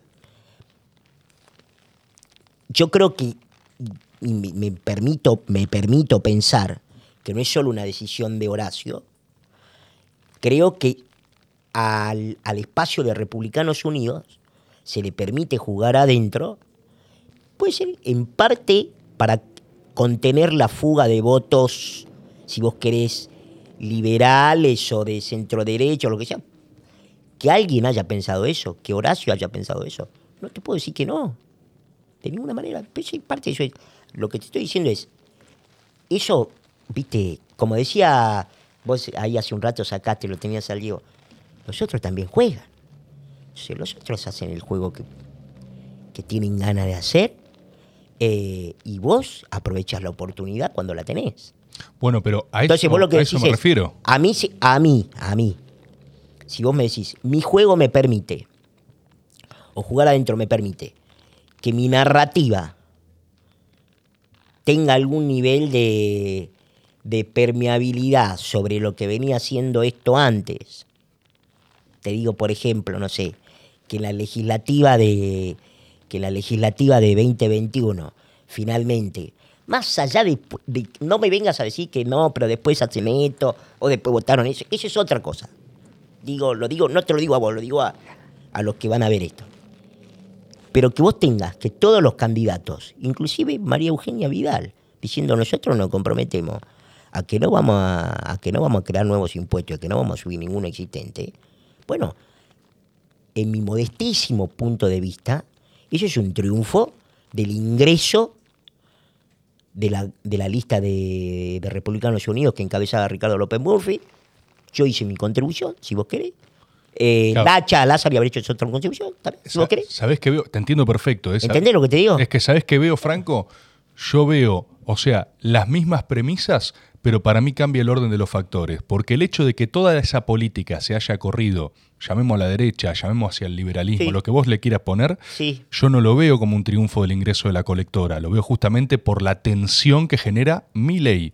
A la, a la colectora yo la veo como una respuesta de la política para intentar neutralizar eso y desde un lugar hasta de peloteo te lo digo. Es, vos sabés que no son mis ideas, no son mis ideales, pero leo, leo el mensaje, leo la Está bien, jugada. pero si yo fuera, si yo fuera Milei o fuera un, un votante de Milei, ¿qué quiero? ¿Que haya menos impuestos y que haya menos regulaciones o solamente que gane Milei? ¿Y vos para esa forma de lograrlo crees que el instrumento ¿Pero ¿Me es lo que te pregunto no? 100%, obvio, Ah, bueno, entonces, obvio, obvio. Pero me si encanta el prevalecen mis ideas, bueno. ¿Y vos crees que Pues Javier, prevalecen en por adentro? ¿Qué dijo, qué dijo Javier hace, hace dos, tres semanas en una picardía muy grande para mí, que lo, lo toreó al, al expresidente Macri? Dijo, yo le doy linterna. Y si él gana, yo acompaño. Entonces, ¿por qué le atribuimos personalismos a quien mismo está diciendo, yo quiero competir? Si gana el otro, yo lo acompaño. ¿Dijo eso o no dijo eso? Lo dijo varias veces. ¿Para vos él debería jugar adentro de Juntos por el Cambio? Yo no sé a dónde, adentro de dónde. Yo lo que te digo es lo siguiente. Sí. Yo entiendo de política. Y entiendo del Estado. Y entiendo lo que es gobernar. Y yo te voy a decir lo siguiente. Una cosa es ganar elecciones y una cosa es tener buenos números y otra cosa es tener la estructura para gobernar. Estoy completamente de acuerdo. La estructura para gobernar significa, te digo más, si mañana tuviera que gobernar la República Argentina solamente el PRO, no tiene la cantidad de funcionarios necesarios. Todo el mundo sabe, todo el mundo sabe que cuando Macri ganó en el 2015, le faltaban funcionarios para llenar los ravioles del Estado que ya existían. Alguien me podrá decir, bueno, pero lo que hay que hacer es que hay que achicar el Estado. Está bien, Perfecto, yo estoy de acuerdo con eso. Ese es, el horizonte. El Estado argentino es paquidérmico, es extraordinaria- extraordinariamente grande. Todo lo que dicen, ¿sí? Impagable, infinanciable. Todo, está todo, yo estoy, estoy de acuerdo. Pero eso existe ahora, hermano. Y si vos no lo ocupás, lo ocupa otro. Y si vos no lo ocupás, tenés que dejar a los que estaban. Y si dejás a los que estaban, trabajan en contra tuya. Trabajan en contra tuya. Yo me junté. Apenas ganó la gente de, de Macri, me junté con. Me pidieron una reunión con la gente de Aerolíneas. Y yo le dije, mira, hay que hacer una lista. Primero, reestructurar la empresa, número uno. Número dos, esa reestructuración tiene que constar como primera medida con el despido, indemnizarlo, todo dentro de la ley, ¿eh? Dentro de la- como decía el general, ¿no? No sé si decía el general, no importa. me En general, cualquier cosa es como diga el general, pasas. me Así gusta, me que gusta decir como decía el general. adentro de la ley todo. Dentro, dentro de la ley todo, Sí. fuera de la ley nada. Bueno, listo. Indemnización, eso no hay ningún problema. Claro, pero rajar a todos. COVID, COVID. Rajar a Eh, todos. eh, que, que se compren un taxi, un barcito, un kiosco, espero infinito, el bar que chocó Axel Kicillof, no hay ningún problema. Yo lo que digo es, lo que vos no puedes tener en tu administración es gente que abiertamente trabaja para tu fracaso político, trabaja para tu fracaso de gestión. No puede suceder. Porque no es lo que hacen ellos cuando ganan. Eh, Entonces, eh, Alberto, te lo- el, el gobierno ahora tiene muchos casos así, pero, pero te sigo en el razonamiento. Vos no puedes tener gente que ejecutivamente te juegue en Y sí, contra. por eso. Y vos lo que estás diciendo no, es es que perdóname, estructura. perdóname, perdóname, Tomás. Efectivamente, el gobierno de Alberto es un nuevo testimonio de que lo que yo te digo es así. Con perdón de la pedantería. No, no, te lo acabo de decir, boludo. Por eso te digo, por eso te digo, de por eso te digo. O sea, gente trabajando en contra dentro de la administración. Y, y ni siquiera es en, en los niveles que yo podría imaginar, no sé, mañana la presidencia de, de Ricardo, de Mauricio, de Javier, de lo que sea. Obviamente no podría imaginar que vos tengas gente de la campo diciendo, che, ¿sabes qué? Lo vamos a hacer bien porque si le va bien a él, no va bien a todo. Eso es, esas son eso es palabrerío de para los medios de comunicación que se dicen políticamente correcto, que después todo el mundo sabe este, que no funciona así. Yo le dije a la gente, yo te digo, se lo dije a la gente, hay que sacar a la gente que no te responde. A la gente que venía del gozo, que sabes que abiertamente, abiertamente, que además hay gente que no está ahí por su capacidad, que no estaba por su capacidad, no estaba para que los aviones no se caigan, no estaba para no pagar seguros de más por alquileres de aviones, estaban ahí para hacer comisariato político, ellos se tienen que ir, se tienen que ir ya. Los quiero en la calle ya, hoy, ¿Y qué te, ayer. qué te dijeron? No, acá no podemos echar a nadie por su ideología política. ¿Y por qué jugaste con el PRO entonces? Yo no jugué con el PRO. ¿Cuándo jugué con el PRO? La, con la colectora, boludo. ¿Pero por qué? No, te- te Pero estamos hablando del año 2015, hermano. Claro, justamente Pero era qué- antes. O sea, vos ya sabías cómo eran, o sea, ya sabía quiénes eran, y vos dijiste, eh, aceptaste igual ser candidato. Pero yo no jugué con el PRO. Yo jugué a- primero, primero. Sí. Yo jugué adentro de la lista que encabeza Ricardo López Murphy. Yo republicano Ok. no es el Vos, PRO. vos lo crees como otra no es el cosa. PRO. Ok. No, es parte de una, es parte de una coalición. ok. Es parte de una coalición de partidos. Está bien, está bien. O sea, pero vos crees yo te voy a que decir una no- cosa. pero yo te voy a decir una cosa más. Sí. Tomás, si yo mañana, si yo mañana puedo puedo ser diputado, Sí. o puedo gobernar un distrito de la República Argentina, la provincia de Salta, la ciudad de Buenos Aires, con votos de gente que el año pasado, o que hace dos elecciones, o que hace tres elecciones, votó a Elisa Carrió, también lo quiero. Los votos es una cosa, la dirección es otra. Pero Estamos ¿qué de acuerdo importa? con eso. No, la pero- dirección es todo. ¿Cómo la dirección es todo? La, quien ordena es todo. Así Para mí quien me ordenaba era, era Ricardo López Murphy. ¿Y vos crees que a López Murphy no, el ordena la reta? ¿Cómo? ¿Vos crees que a López Murphy no lo ordena la reta? Yo sé que a Ricardo López Murphy no lo ordena la reta, ¿Sí? pero por supuesto, Ok. Y vos, yo, tenés- yo creo, yo sí. creo, de- Ah, opinión, opinión, eh, Ah, opinión. bueno. Yo creo que si alguien juega en una colectora, porque yo he conocido colectoras, eh, Sí. o sea, yo- no, me, no me faltan eh, experiencia en colectora. La colectora tensiona un poquito, pero se ordena. Es mi forma de verlo, eh. Sí. Vos me decís, para mí no, para mí Ricardo López Murphy no lo ordena la reta, es, es él. Bueno, a ver, yo, yo trabajo con Ricardo,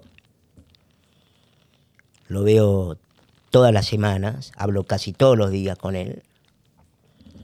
Eh, y vos no ves eso. yo no, pero no, no, no, no, no solo que no veo eso, me parece que para nada eso, Ok. pero no tengo, y, jamás podría decir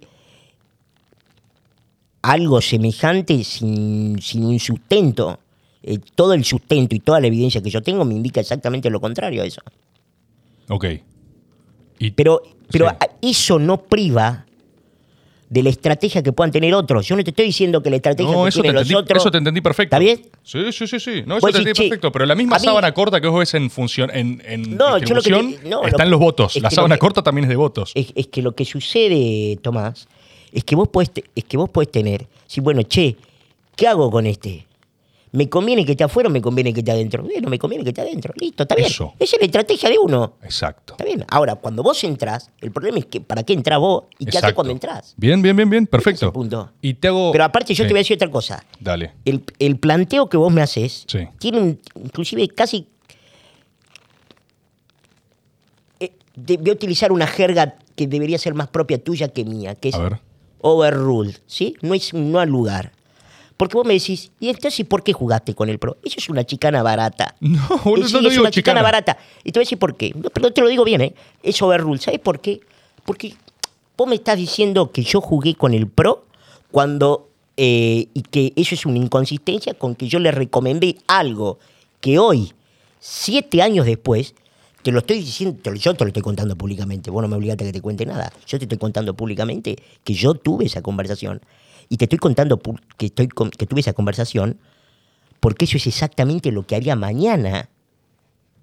Yo mañana, vos me das a mí, Aerolíneas Argentinas, o el Ministerio de Transporte, y me lo llevo a Dan, y empezamos a hacer la lista, y saco uno por uno de los muchachos de la cámpora.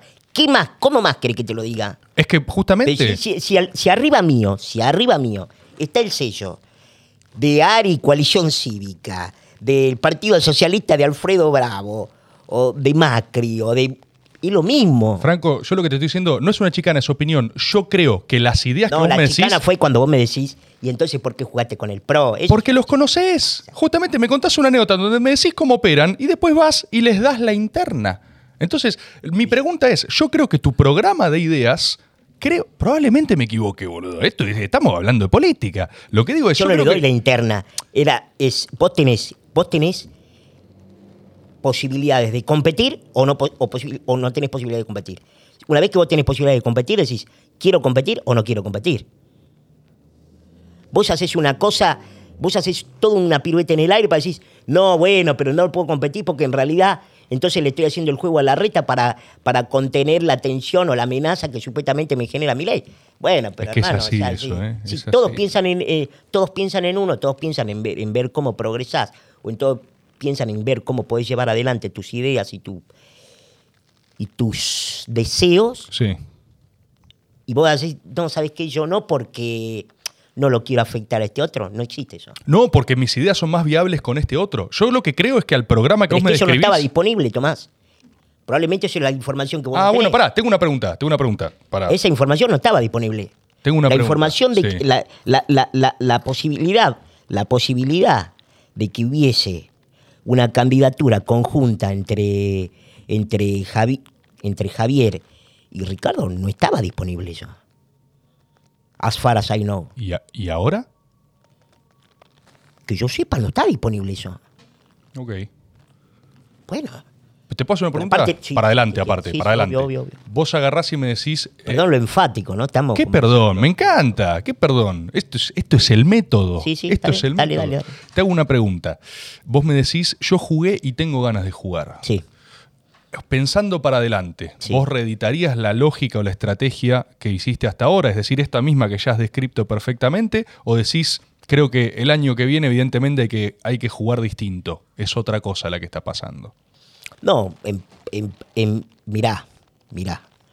Esto es dinámico, pero en principio yo estoy, te acabo de comentar, o sea, yo en principio estoy trabajando eh, con y para Ricardo, Claro. políticamente hablando. Ese es en el espacio Vos te, en el que te yo ordenás estoy. ahí, o sea, Absolutamente. Pero yo soy en, en términos en términos generales, nadie me va a hacer hacer a mí algo que no quiero hacer, ni me va a hacer jugar en donde no quiero jugar, eso desde ya. Pero en principio yo estoy este yo estoy ordenado en donde estoy ahora. No yo escucho a todo el mundo, hablo con todo el hablo con vos, hablo con cualquiera, digo, no tengo ningún problema. E incluso puedo hablar políticamente también con en, otros ambientes o en otros foros con cualquiera, pero no. En principio estoy donde estoy. y la lectura que tienen ustedes hasta ahora es la que vos me has descrito, al respecto de la posibilidad de que sus ideas permeen en el cambio que quieren lograr, digamos. O sea, la eh, te estoy nada más preguntando si el balance que ustedes sacan hasta No ahora es... Te imaginas, me voy a poner un poco sobrio y formal. No Sí. correspondería que yo hable por otros, porque yo no soy ni vocero partidario. Quizás solo si tenían consensos tomados o posturas que dijeran así la No, vemos. no, yo, yo te digo cuál es mi posición. Dale. ¿Ok? Sí, Eso, sí, perfecto. ese es la- lo que yo ya te dije. Yo, en- y te, te dije además porque a mí me parecía un acierto ir por adentro. Claro. Pero lo Lo que quiero decir es lo, sí. lo que quiero decir es esto, que es vos tomás una decisión porque considerás que en ese momento es lo mejor en base al menú de opciones que tenés. Después puede salir mejor, peor, muy mal, completamente distinto a lo que habías pensado. Eso es otra cosa. Yo te- lo que yo te puedo dar es la fundamentación de por qué hicimos lo que hicimos, o mejor dicho, o mejor dicho, por qué hice lo que hice Perfecto. y por qué acordé y por qué estoy de acuerdo que se haya hecho lo que se hizo. Después, No, hay que ver. Después hay que ver qué pasa. después hay cada uno Sí, tiene... sí, sí. Yo no puedo estar este, pensando en las oscuras intenciones de... No, igual no todo es oscuras intenciones. ¿sabes? Es, es No, ver los no, resultados, digo, ver no cómo importa, salió. Yo te digo por, para tomar lo que vos... Sí. Impecable. ¿Y qué, qué- qué te queda? Vos me dijiste, vos venís de hacer radio también. Sí. ¿Qué tenés ganas de hacer para adelante? ¿Vos ahora estás full política? O sea, vos ahora estás diciendo, yo hago política, soy político, la veo por acá. ¿Vos también seguís laburando como consultor? como consultor de lo comercial. Sí, digamos, eh, pienso que con 42 años, para mí, ¿qué es la política y qué es presentarse a elecciones y qué eventualmente es ser un funcionario público? Es un servicio a la nación. Para mí es un servicio a la nación. Yo creo en la nación, creo en el Estado, creo en el Estado Nacional, creo en la Constitución Nacional, creo en el preámbulo, creo en las libertades. En eso creo y creo que los creo que los funcionarios públicos y los representantes del pueblo son servidores del pueblo y no al revés. Y creo que las etiquetas ideológicas y las etiquetas políticas empantanan mucho de nuestra discusión que todos tenemos que tener y a la que todos espero podamos apuntar. Vos decís que la ideología a veces complica la propia discusión. Absolutamente. Me interesa eso, ¿eh? A Absolutamente. ver. Yo, yo creo que yo en ese sentido soy trampista 100%. Eh, hay que hacer las cosas bien, macho. Hay que hacer las cosas bien. Cuando el presidente de la nación, ilegal e inconstitucionalmente, gobernaba por decreto la República Argentina, so pretexto, so pretexto de una emergencia. ¿Hablas de, hablas de Macri? Ah, no, emergencia No, sanitaria. de emergencia Porque si sanitaria, hablamos de- por decreto, Macri No, metió pero, más- eh, pero, eh, pero Tomás, tengamos una conversación. Eh, No me indilgues, Macri. No, boludo, pero a ver. Está bien, boludo, pero me ¿Qué pensás de Macri? otra vez. ¿Qué pensás de Macri? ¿Cómo que pienso? Que, que te parece el Pero- gobierno. no, no, no, no. Déjame que te diga lo que te estaba diciendo antes. Me estabas hablando Entonces- de la infectadura. O, hacia allá ibas. No, te estaba hablando de la, del cómo empantana la cuestión ideológica lo, lo que yo creo que es parte del corpus de la necesidad política argentina. Bien. que es, cuando yo, si yo tengo un jefe de Estado, te lo voy a decir todavía más sutil y académicamente, cuando un jefe de Estado utiliza una emergencia epidemiológica para convertirse en un tirano, yo creo que ahí la cosa está mal. No me importa si es de izquierda o de derecha. Ninguna pandemia puede ser una licencia o una carta blanca para ser un tirano. El presidente no está por arriba de la ley. Vos- el presidente no puede. No, no, ¿Puedo no, para, para, para, para, para, para. El Perdón, presidente dale, no dale, puede. dale vos. El presidente no puede cerrar poderes del Estado. No puede cerrar el Congreso. No puede cerrar el Poder Judicial. La justicia no es un servicio esencial. La justicia es uno de los tres poderes del Estado. No lo puede cerrar el presidente. No le corresponde a él. Sergio Massa no puede cerrar el Congreso. ¿Está bien? Entonces yo lo que te digo es, cuando... Pero te digo una cosa más. Te digo una cosa más. Quien ordena eso, encima está de joda, está de joda, yo lo que digo es, no sé si es de izquierda o de derecha, si es más liberal, menos liberal, si es más promercado, menos promercado. Está mal. Podemos acordar que eso está mal. Yo te digo, lo- te, te lo llevo otra, otra vez, menos, que te va a generar menos... No, yo estaba esperando para hacerte una sola pregunta. Yo, ¿Vos ves a Alberto Fernández y ves un tirano? Obró como un tirano, absolutamente. Tirano, ¿Pero boludo. qué es eso? Alberto. ¿Pero qué ¿qué hizo, es boludo? Alberto, ¿Quién sos? Eh, eh, Beatriz Arlo, que dice, yo lo veo y no, ¿qué? ¿Tiene que tener mentón mussoliniano para ser tirano? No, tiene que tener alguna otra cosita más que mentón mussoliniano. ¿Qué- Algo. qué otra cosita? La no suspensión Sé, de- No sé, unas que cuelgan. La, la suspensión, la suspensión de derechos y garantías constitucionales. ¿Qué o sea, es? Pero, igual, igual es, es tu opinión. O sea, te pregunto, No, vos lo no, ves no, y vos te lo pará, muestro pará, una pará, foto y me decís, lo veo un tirano. Un ¿Hubo, tirano. suspensión, ¿Hubo suspensión de derechos y garantías constitucionales, sí o no? No, no tengo esa Ah, lectura, bueno. boludo. No tengo esa bueno, lectura. bueno. No tengo esa lectura. Pasó También- en el planeta entero. Fue un año. Ay, antes lloraban por cosas más importantes. La verdad que, boludo, por es- vacunar a la población y que la gente esté en la casa cuando no saben cómo reaccionar a algo. que no está acá mi ley porque te dirían, te empezarían a nombrar las falacias que está diciendo. ¿Qué me importa? Sí, ¿Qué porque hizo el CBC, ¿Qué boludo. me importa que lo? Igual, para, quiero hacer una aclaración. ¿Qué Yo quiero que que, venga mi ley, ¿eh? Un segundo. ¿Pero qué me importa que lo hacían otros? ¿Me das un segundo, Franco? Gracias. Yo quiero que venga Javier Milei, ¿eh? Esto lo acabo de decir y que haga el listado de falacias que quiera. El listado de falacias, las adominem, las sabemos también, ¿eh? Las cursamos todas en el CBC. Así que que venga también. Pero perdón, te estaba interrumpiendo. Vos estabas diciendo que no la ves, que, fue, que es un tirano. Como dice eh, Carlos, que vino acá también, tirano de aldea. Escúchame, hermano. ¿Qué, eh, qué, Carlos? Eh, ah, Maslatón. Ah, Maslatón, mi amigo Carlos Maslatón. Pero, hermano, acá el presidente denunciaba que iba, iba a perseguir con el Código Penal al que, que- al que saliera a la vuelta a la, a la casa. Sí, que eh, al surfer le iba a cagar a piñas. Eh, pero porque es un boludo. Ah, guay.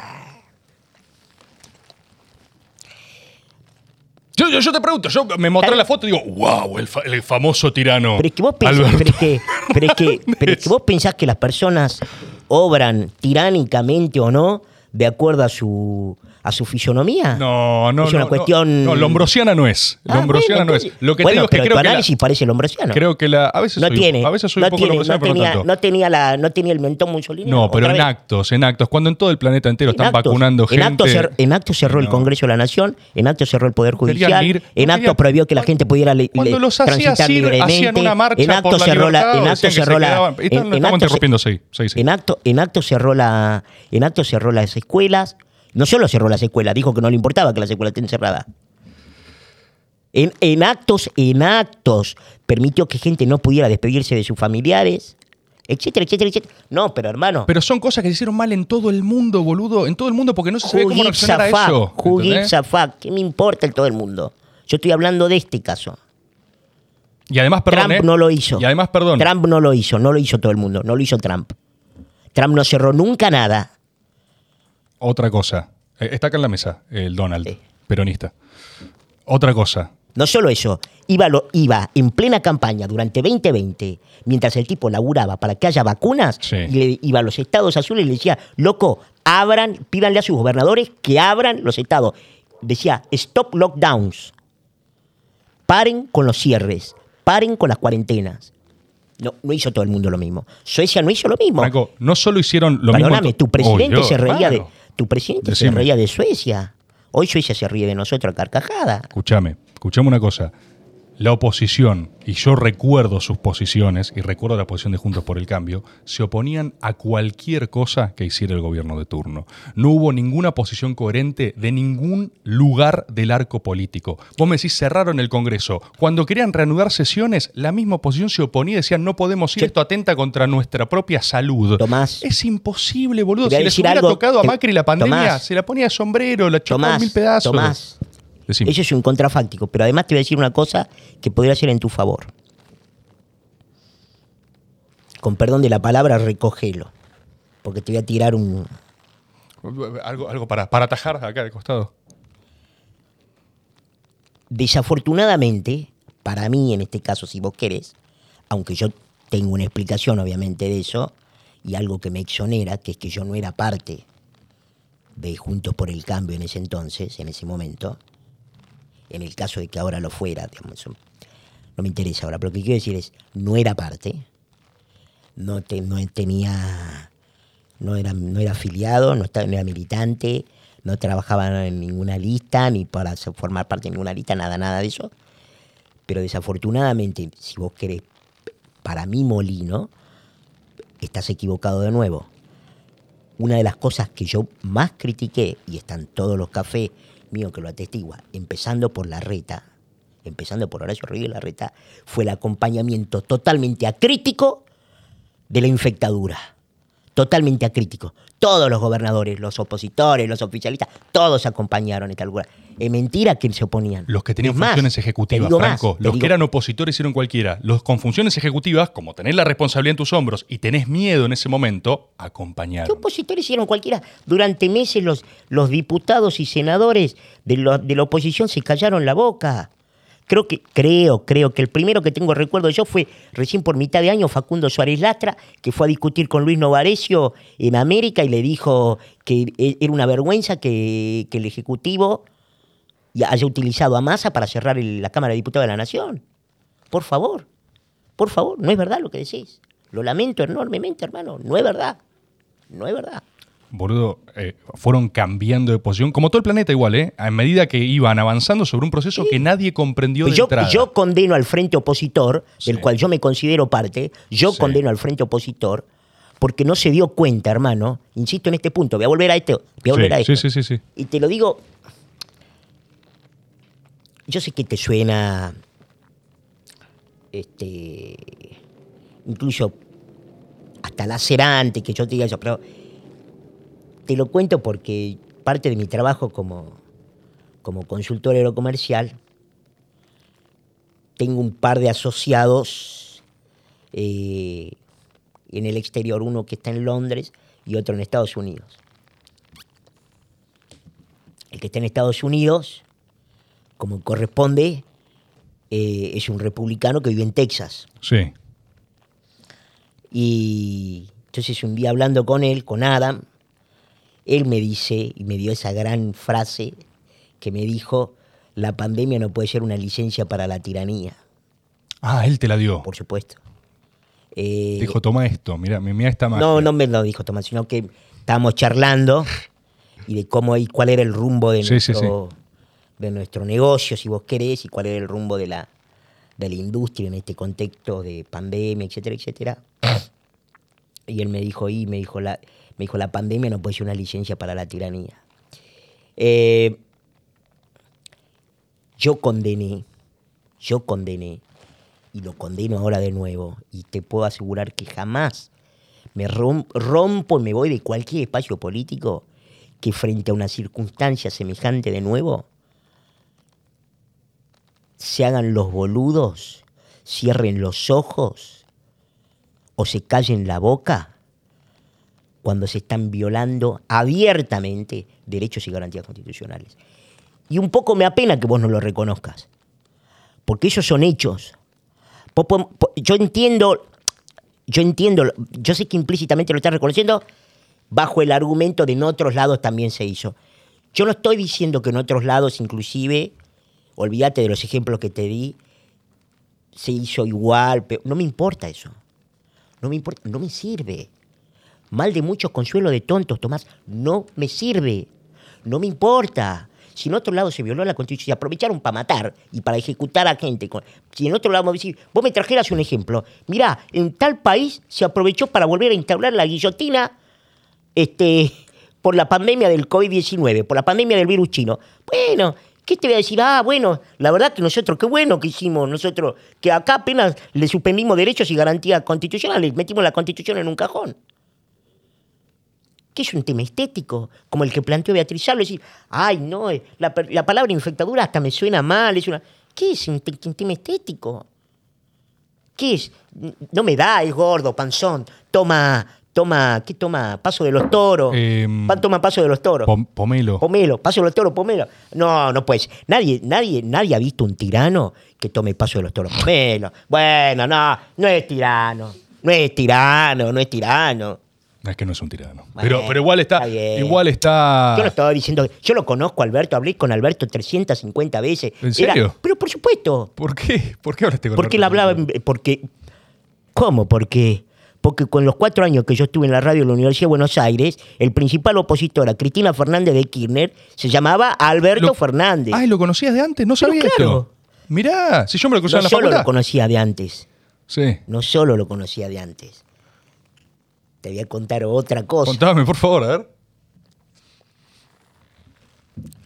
la noche que le gana la primaria, que gana la primaria en agosto de 2019, Sí. ¿Sí? ¿Estoy bien? Agosto de 2019, sí. Sí, sí. Yo le mandé un mensaje. ¿Se ¿Alberto? acordó? Sí, Que le mandaste felicitaciones. Albert. absolutamente. No, Albert no le dije. El Albert le dijiste, eh. fe- Congratulations. Albert ¿No? no, le dije. ¿Y? Albert no le dije, le dije, felicidades, presidente. Y me clavó el visto. ¿Te viste, vistió Alberto? Sí, obvio. Ok. No me contestó. Pero me imagino que deberían estarle entrando, como a mí me entraban el otro día, mensajes después de lo del. No hablamos de eso. No importa, hay mejor, tiempo. Hay- mejor, Uy, no, mejor. no te puedo. oh, No, mejor, Me muero no, de de preguntarte algo de No, pregúntame lo que quiera, pero me- no, no, no quería. Bien, perfecto. No era, mi- no era mi intención traer eso precisamente. Pero no tengo ningún problema. Pero lo que te quiero decir es que lo que te dije afuera te lo digo adentro. Sí, a- sí, sí. a- agenda abierta. Y Eh, te, te vistió, te vistió el presidente. Pero tenías, tenías buena onda con Pero Alberto. claro. Y yo podría sentarme con él y le diría, le diría en la cara, le diría, Alberto, hiciste todo mal, maestro. Hiciste todo mal. Hiciste todo mal. Esto, esto, esto, esto, todo mal. Me quedo con el Alberto que fue candidato de caballo. Sí, tuvo Perdón, varias, eh, no quiero ser este- No, qué perdón. No quiero excederme, excederme la mordacidad, perdón. qué perdón, está perfecto. No, está bien, está bien. Aprovecho, aprovecho el tiempo. ¿Cuán- ¿Cuánto vamos? ¿Cuánto tiempo vamos? Hora y media tenemos. Ok, estamos bien. ¿Vos cómo estás, Franco? Bien, bien. ¿Está Estoy bien? listo para un ratito más. Mm. Yo tengo ganas, no sé, si igual si no querés no, pero tengo ganas de preguntarte por lo del choque, pero hasta por una cuestión de curiosidad, boludo. Eh, porque pasó justo, pero no entiendo cómo carajo entra Tetaz en la escena. Se parece una, una película de acción medio berreta de Telefe, que chocas a alguien y aparece Tetaz y salvan la situación. ¿Cómo, ¿Por qué está Tetaz ahí, boludo? Porque yo había comido con él. ¿Estaban juntos? No, no, ¿O- no, no, hombre. No me colabores para, ¿En qué? No sé ni en qué estoy colaborando en este momento, solo para estoy preguntando. por favor. La cámara está filmando que te cagas de risa. Pero a mí me da risa porque chocaste a el auto y aparece Tetaz a salvarla. Es tipo, ¿qué están haciendo? Es, es, está, lo estoy viendo Telefe, Mirá. boludo.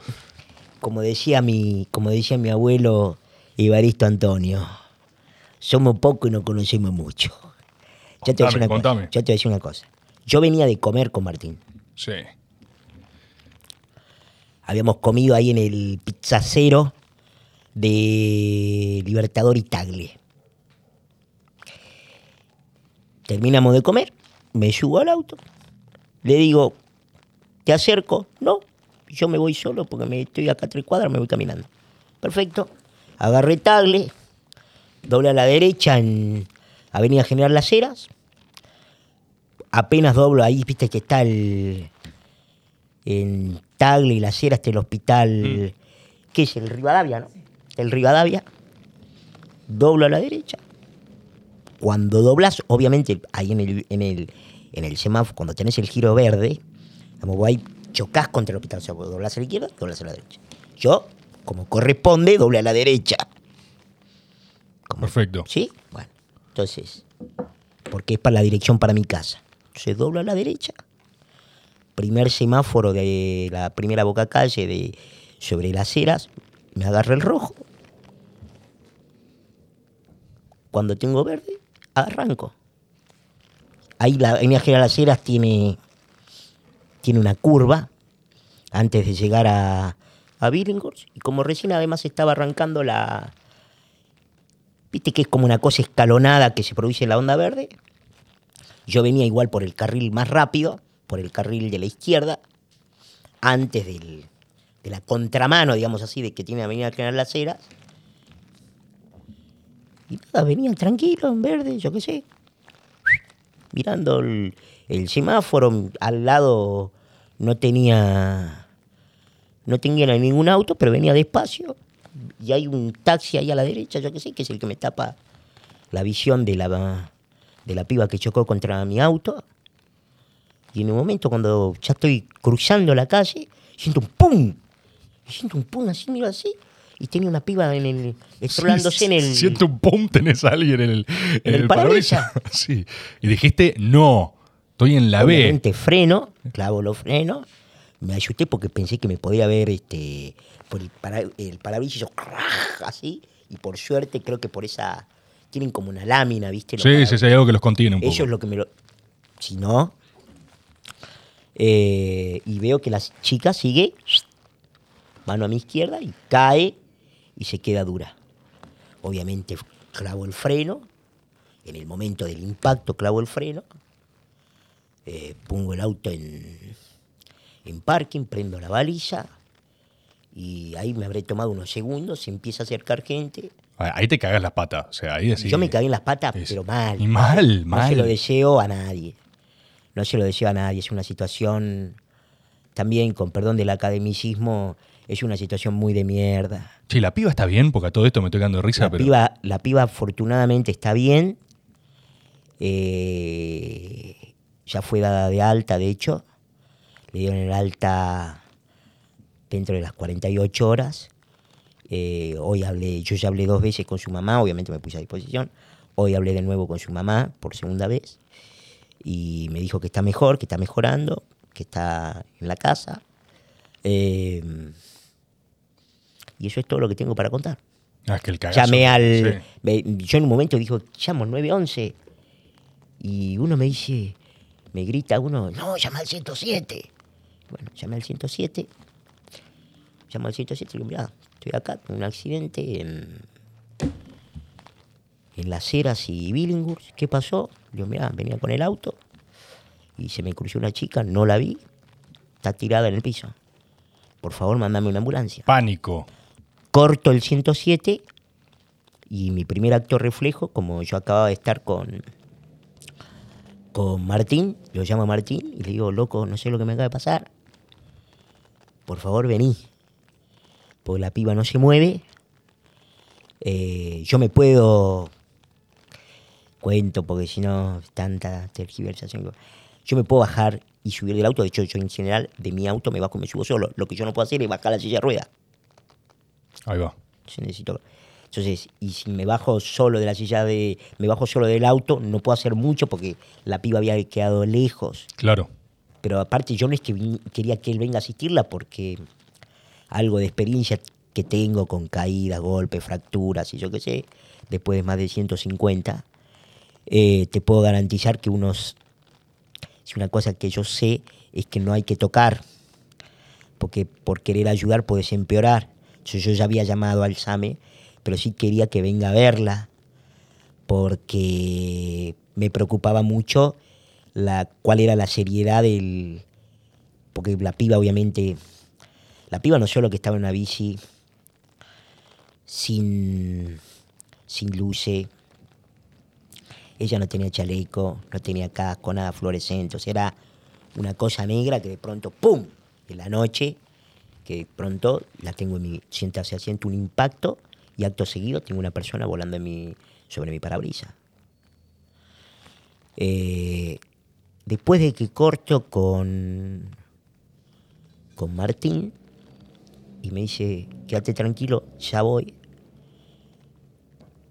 Yo me tranquilicé un poquito más, porque obviamente yo estaba con la ventanilla baja, mirándola a la piba, y escucho que la piba se quejaba de dolor. Con lo cual dije, en principio no ha fallecido, lo cual, No, no, no, por lo menos. ¿me entendés lo que te quiero Sí, decir? por supuesto. Por supuesto. De Eh, es una situación ac- de mierda. O no, sea, no. Acto seguido, todo lo que todo lo que ya sabemos. ¿y por qué estás tan preocupado por lo de la tergiversación? Yo de verdad te preguntaba por Tetaz porque digo, ¿qué hace Tetaz ahí? Pero ¿por qué hay tergiversación? Bueno, porque ¿Cuánto se puede...? No, afortunadamente nada, porque creo ya a esta altura del partido, de hecho ayer me presenté a la fiscalía y de hecho ni siquiera estoy imputado porque ya se incorporó incluso el, el CD al expediente y tengo la impresión de que eh, la fiscalía va a conceder lo evidente que acá no hubo comisión de delito alguno, que hay y que eventualmente queda mal que yo lo diga ahora, yo qué sé, pero yo soy más víctima, nunca victimario. Eh, y, y que independientemente de que ella se llevó, si vos querés, la peor parte, yo, mi seguridad física estuvo en riesgo muy, muy gravemente. Eh, se me dañó el auto, que para mí es un poco más, si vos querés, este, considerando mi situación, es un poco más relevante que para el promedio, que para la media. Eh, fue una situación realmente muy, muy... Y además yo venía correcto y ella venía... Dios sabe por qué. eh, no, no, me, no, me, no me cabe a mí decirlo, es como lo que hablábamos del, del tipo del 370. ¿Qué motivó a que alguien se lleve el avión? No lo sé. ¿Qué motivó a que Camila cruce en contramano cuando el semáforo estaba en rojo para ella, con una onda verde en una avenida doble mano, eh, y además en bicicleta usando la senda peatonal y sin protección? Y yo digo, ahí puede haber habido efectivamente una combinación de, de factores sobre los cuales no puedo aventurarme, no quiero hacerlo, no me corresponde y nada por el estilo. Lo que sí te puedo decir es que este, hasta que eso salió, yo, bueno, obviamente estuve ahí, yo me fui a mi casa con relativa tranquilidad, porque obviamente la fiscal de turno eh, vio el video, se pidieron las imágenes, tanto es así, Tomás, que a mí la policía, cuando todavía estamos en Avenida General Las Heras, mientras esperábamos que se terminen las pericias ahí que se hacen en el lugar, yo qué sé, y que pudiéramos mover el auto, mientras estaba en Avenida General Las Heras, la policía me dice, ya vimos los videos, quédate tranquilo, es un accidente, no tuviste la culpa, vos estabas cruzando bien en verde. Eso, sin embargo, hubo un procedimiento formal en el cual yo tuve que ir hasta la comisaría. En la comisaría me dicen tenemos que esperar a que la fiscalía determine cuál va a ser tu situación procesal y si, si te puedes ir ya mismo, si tenés que esperar un rato, que esto que el otro. Y yo me fui relativamente tranquilo a mi casa con una situación de un estrés monumental que no recuerdo haber tenido en mi vida nunca, eh, salvo en mis intervenciones quirúrgicas. Eh, me fui con relativa tranquilidad respecto a mi situación legal. Legal. O sea, la tergiversación que te preocupa tiene que ver con lo legal, digamos. No, la alguien- tergiversación que me preocupa tiene que ver con todo lo posterior que hubo en relación a querer imputarle a que Tetaz manejaba mi auto. Ah, eso hubo- no, no sabía. sí, sí. Que hubo cambio de cambio de conductor una vez que sucede el accidente, que la atropella, que hubo abandono de persona, que se venía a alta velocidad, todas mentiras, por supuesto. Eh, que veníamos alcoholizados, o sea, toda una serie de todo ese tipo de cosas que a mí me generaron un estallido, técnicamente hablando, me generaron un estallido emocional, eh, me generaron un... el teléfono volaba por el aire, parecía que se habían caído cinco aviones juntos, pero una cantidad de gente llamándome de todos los medios. Yo dije, bueno, en cualquier momento voy a tener guardia periodística en la puerta de mi casa porque esto es una bola de nieve. Bueno. Eh, o sea, venís de días de mierda. Muy de mierda, por eso tengo este nivel de, de refrío y de congestión y yo qué sé, porque imagínate que aparte todo el fin de semana trabajando con mi abogado, viendo los ángulos de que no me puedan, viste, y yo ayer me presenté espontáneamente, eventualmente para, para declarar si hacía falta incluso, o sea que yo no tengo nada que ocultar y está todo. No, no, no, pero tenés razón desde un lugar hasta emocional, personal, psíquico. O sea, creo que más allá de decir, no, no puede ser que te pasó esto justo, siento que recién me cae la ficha en términos de que, es más, agradezco más que hayas venido en el marco de esta situación. No, y aparte vos pensás que tengo, mi, tengo padres grandes, mi padre tiene 83 años, mi mamá tiene 70 y pico, mi mamá tiene su cardiopatía, mi papá es una persona que tuvo cáncer de pulmón recuperada, o sea, recuperada.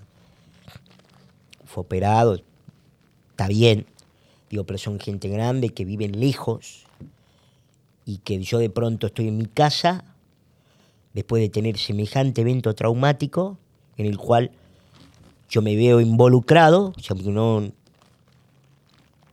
no sé cómo decirlo a esto sin sentirme un poquito mal, digamos, ¿no? Pero sin que yo tenga ninguna responsabilidad, sin que yo tenga culpa, y me encuentro en una situación en la cual encima se desata toda una, una tormenta de mierda en la cual primero lo quieren reventar a Tetaz y después me quieren reventar a mí. Cuando se cae, aparte obviamente, yo a las 6 y 20 de la mañana salgo en, una radio y confirmo la verdad, que, que, que el manejaba era yo, que estaba yo solo en el auto. Fin. Bueno, después, a partir de todo eso, todo lo que se desató, que Franco no puede manejar, que como le dan un, un coso tenía, que tenía discapacidad. Ah, eso existió eh, también, mirá. Vos en eso siempre te manejaste así independientemente. Me imagino que, me imagino que Argentina, que tiene una larga y triste tradición de accidentes de tránsito, deben ser todas personas con osteogénesis imperfecta que salen a chocar ciclistas. es este. No, me, quedó eso preguntarte, también de curiosidad. Vos, eh, bueno, ya lo dijiste recién, manejás eh, solo, te manejas por tus propios medios. Eso también es algo que vos eh, hiciste toda la vida, aprendiste a convivir con eso, me imagino. ¿Hay algo de, no sé cómo preguntarlo sin sentirme pelotudo, la verdad? Pero yo creo en estas cosas, uno hace siempre con la vida lo que puede con lo que tiene, ¿no? Y vos lo describiste al principio cuando empezamos a hablar, esto de una infancia jodida en algunas cosas. Eh, dolorosa, te diría. dolorosa. o con muchos dolores, digamos, es imposible que la reiteración de fracturas con el dolor físico consabido, más el dolor que te significa el mundo y el océano de imposibilidades que se te viene encima, que no podés jugar a la pelota, no podés jugar con otro chico, no podés moverte, tenés que estar en cama, tenés que cagar en una chata, tenés que eh, someterte a que tu papá te bañe, tu mamá te bañe, que te cambien, que te lleven al baño, que te vistan, que te desvistan. Todo eso, que significa el hecho de lo que ha sido mi infancia de, tantos años de, de sufrimiento en ese sentido, por la patología que de base que yo tengo, eh, es imposible que eso no sea una marca en, tu espíritu y en tu temperamento. Mi temperamento está, es hijo eh, de, mi, de mi realidad, de mi estructura, de mi, de mi historia. Y en eso, vos tenés, como por así decirlo, las No encuentro la palabra perfecta, ¿eh? O sea, concédeme esto. Pero tenés como las reivindicaciones de tu historia. O sea, yo con, con esto hice esto. Yo por esto tengo, no sé, me dediqué como enfermo a, a- Mirá, a yo lo entender, que- a estudiar. No sé, boludo. ¿Qué Yo lo- encontraste? Yo lo que creo es que. mm, Yo te dije que cuando iba a la facultad era de izquierda. Pero yo lo que creo es que toda mi vida fui liberal, sin saberlo, incluso. Porque siempre amé ser independiente, siempre amé la libertad, siempre amé hacer las cosas que tenía ganas de hacer y peleé para hacer todo lo que tenía para hacer en contra de todo y de todos. Te digo por caso, imagínate que viviendo en Salta Capital, a mis 17 años, yo ya había tenido más de 100 fracturas, había tenido más de 120 fracturas. Había tenido 8 intervenciones quirúrgicas. Mis padres habían visto toda mi vida mi postración, mi necesidad. Y yo le dije, yo me voy a vivir a Buenos Aires. Mi papá me decía, "¿Pero ¿cómo te vas a ir a vivir a, a 1600 kilómetros acá? ¿Qué vas a hacer cuando te caigas, cuando te fractures? A ver, para que nos entendamos, Tomás, yo he tenido fracturas por abrir, por hacer una mala fuerza para abrir un picaporte de un baño. ¿Entendés lo que te quiero decir? Ese nivel de fragilidad he tenido yo. Entonces, a pesar de eso, yo dije, yo igual lo quiero hacer, porque sabes que tenía adentro una inmensa, irrefrenable vocación por ser libre. Yo quería ser libre. No es que mis padres no me permitían ser libre, pero era bajo el yugo de mis padres no iba a poder hacer el ejercicio de libertad que hice viviendo a 1600 kilómetros de ellos. Y eso fue una batalla enorme en mi casa. Enorme, enorme. Eh, vivir solo, cuando al principio, bueno, me, mudé, vivía con un hermano y otro amigo que también estudiaba. Y después mi hermano se fue a vivir afuera. Y después llegó el momento que me quedé solo. Y también, ¿viste? ¿cómo se hace solo? Quiero ser libre, quiero estar solo, quiero arreglarme solo. Bueno, con el correr del tiempo, y no es un fuego que se apaga, es la vida que te enseña. Un día eh, un gran psicoanalista que tuve, eh, el doctor Blas de Santos, eh, yo creo que los terapeutas no pueden contar con nombre y apellido qué le dicen sus pacientes porque prima el, el privilegio paciente, paciente doctor. Pero creo que uno sí puede contar lo que le dijo alguna vez el, el terapeuta, ¿no? Así que me voy a tomar esa licencia. Y un día me dijo, un día me dijo Blas, eh, me dijo Franco, me dijo, eh, el más fuerte no es el que menos necesita, es el que sabe pedir ayuda. No es el que menos ayuda necesita, es el que sabe pedirla. Entonces, yo con el tiempo aprendí que incluso esa, bueno, para subir acá, ¿qué hice? Lo llamamos al oso y dijimos, bueno, vamos a hacerlo, aquí listo, o sea, hay veces que uno necesita ayuda, loco, ¿qué va a hacer? Eso es, y eso no te hace menos libre, ¿viste? Entonces, yo, pero nada, son cosas que vas aprendiendo con, con el tiempo y con la vida y que pienso que otros pueden hacer este, otros aprendizajes y tener otras moralejas. Yo tengo estas. Es, pero es muy loco porque está recontra ligado a tu historia a incluso hoy tu ideología, ¿no? O sea, esa, Absolutamente. Es que yo pienso que no podía haber sido otra cosa que, que esto que soy ahora porque es lo por lo que o sea, mi vida es un testimonio de que la libertad te devuelve pesito por pesito. O sea, toda la plata que toda la que hundís para ser más libre vuelve. Vuelve. ¿Viste como cuando vas a ver Sepultura? Yo me, o vas a ver Pante y vas a ver pan- bandas que no existen. Eh, bueno, Sepultura sí, ¿no? Pero Pantera. Pantera, cuando iba a ver Pante Omega de ¿Te gusta Pantera? ¿Te- por supuesto. ¡Oh, mirá! Megadeth. Me encanta. Motor. Vos ibas a ver Motorhead o Slayer, vas a ver Slayer. Y Slayer decís, ¿cuánto salió? Y salió 500, no sé, por decirte un ejemplo. Che, ¿y vos iba, has ido a ver... eh, Sí, yo he ido a ver casi todo lo que pude. Mirá. Ahora abandoné un poco los shows. pero ahí hay que aguantar los trapos aparte también, ¿eh? Porque, Yo siempre al fondo. yo siempre al fondo. Se, se pudre, loco, ahí. Yo no, no, siempre al fondo. Yo no puedo, ¿no? Pues imagínate con la práctica. Pero estás ahí, estás ahí. Al fondo. Agitando. Sí, pero iba a ver, no sé. Lo que sea. E iba a Cemento.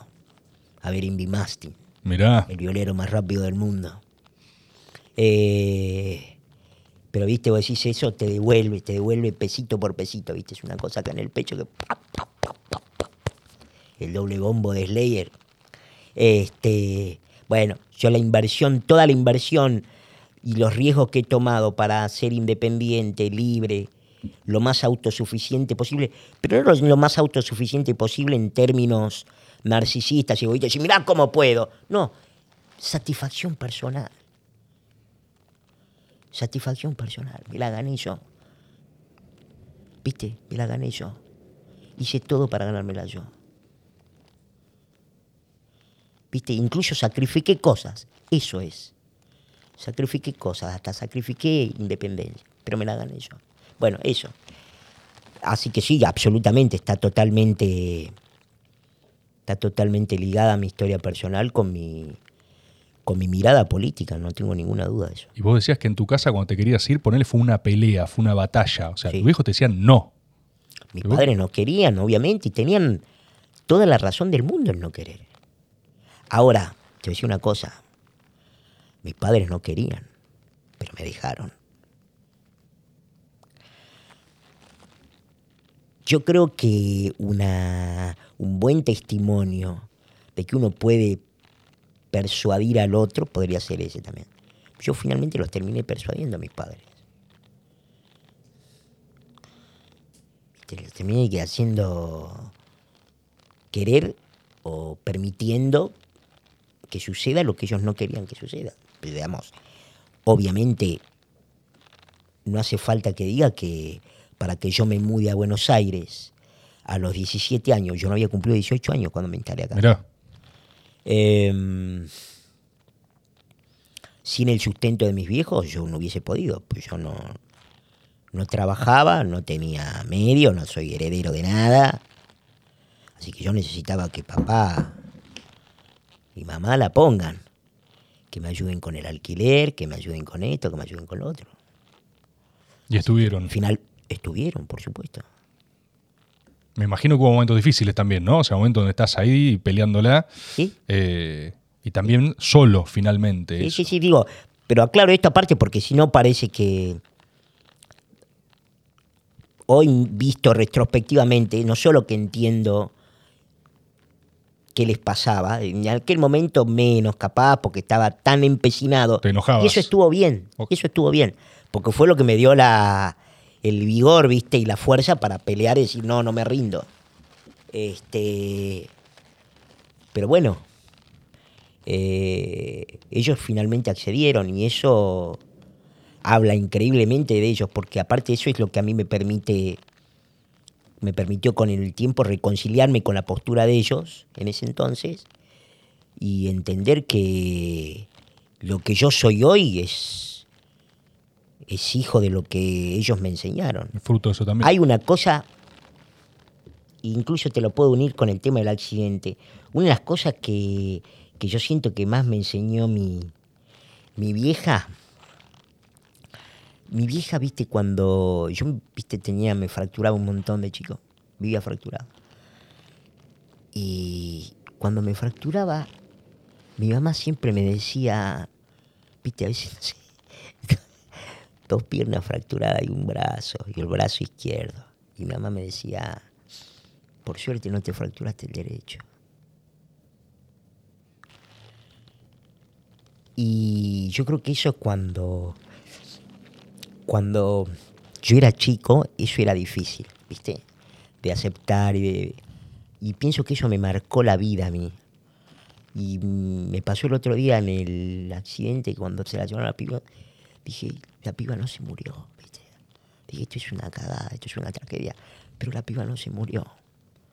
¿Viste? O sea, y pienso que esa es una forma de vida que si yo pudiera incluso transmitírsela a otros, si pudiera ayudar a otros para Yo pienso que ese optimismo está bien. ¿Está bien? Yo creo que eso además eh, es algo que, que construye las naciones. ¿Viste? Es decir, imagínate que las naciones, pensar las de las pre y posguerras, ¿viste? Dijeran, bueno, después de la guerra cerremos todo, ¿no?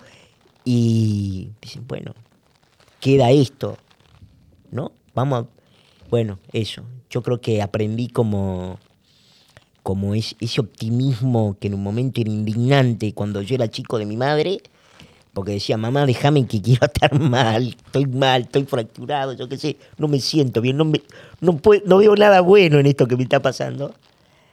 Y me marcó, y me marcó y está bien. Yo hoy se lo agradezco enormemente porque me ha hecho quien soy, me ha hecho una persona que frente a una enorme cantidad de adversidades que he tenido ya que transitar hace más de 20 años, mucho más en soledad, yo hace 24 años que vivo en la ciudad de Buenos Aires, me hizo, ¿viste? me hizo resiliente, que es la palabra ahora de moda, es la palabra que usan los periodistas. Buenísimo, boludo. Sí, sí, sí, está claro. Y, es muy loco eso que decís, que es, cierto también, eh, de lo que debe haber sido resentirlo eso en su momento también. Porque me imagino que te debe dar bronca. O sea, en ese momento, o sea, pasar por momentos de calentura, digamos. Decía, ¿por qué esta persona, por qué ella es optimista? ¿Por qué agradece que no pasó tal cosa? Yo estoy todo roto. Bueno. Como dice Borges, ya que hablamos de Borges, Borges recuerda en un texto una sentencia, creo que él se le atribuye a Steiner, que dice que cuando algo se termina, creo que está pensando en alguna relación amorosa, dice que cuando algo se termina, lo que en verdad hay que empezar, lo, lo que en verdad hay que pensar es que algo empieza. Espectacular. Yo estoy, me, siento no solo conmovido ya por el final, sino enormemente satisfecho. Eh, Tommy, voy avisando. Eh, lindo. Muchas gracias por venir, ¿eh? Muchas en gracias serio. a vos por invitarme. Y eh, también, como dijiste vos, yo te quiero pedir disculpas por algún momento quizás de efervescencia o exabrupto, pero tiene que ver con. Yo creo que el militante lo entiende, tiene que ver con la pasión, ¿no? Son temas que uno lo apasiona y hay cosas con las que no estamos de acuerdo y yo tengo ganas, me vuelvo loco, ¿viste? Pero, pero, pero yo esto es lo que quiero hacer, ¿viste? Esto es lo que quiero hacer. Vuelvo a. Vuelvo a como dice un gran peronista, el, querido Miguel Ángel Piqueto.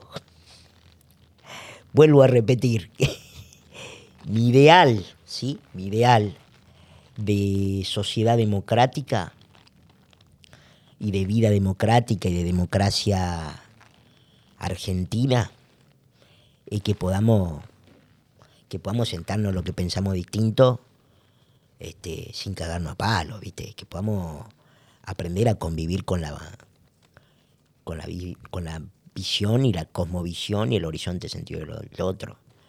Yo, si me interesa subrayar de nuevo lo siguiente, no voy a venir acá a hablar de la unidad nacional ni ninguna de esas pavadas que muchas veces dicen los políticos o los comentadores de la política. Lo que yo sí estoy seguro, lo ratifico y lo subrayo, es que la Argentina y que la mayoría de nosotros, eh, y esto puede ser muy trumpista, podemos saber o podemos distinguir lo que Trump llama ahora habitualmente en sus rallies common sense, ¿no? Sentido común. Hay cosas de sentido común que son que en las cuales yo creo que todos podemos acordar más o menos y que yo creo que además necesitan un poquito de rodaje para mostrar que eso puede ser exitoso. ¿Sí? Y si no, también como decía el doctor de Santos, seguimos participando, si no, seguimos participando. Yo cuando iba, en los años que tuve con el terapia con el doctor de Santos, fueron años muy, de muchos desencuentros amorosos míos, muchos desencuentros, me iba muy mal. No es que ahora me vaya muy bien, pero me iba muy mal con las chicas, muy, muy mal, me iba con las mujeres. Todas las que me gustaban automáticamente no gustaban de mí. Eso era una cosa, una fija. Y entonces un día le dije al. Nada, fui con este planteo, más o menos con este tenor. hablas, ¿no? Como totalmente oscuro y desesperanzado. Y Blas me dijo, Franco, hay que seguir participando. Perfecto, Franco. Seguimos participando entonces con el método. Nos veremos en otros domingos posteriores. Muchas gracias por haber estado.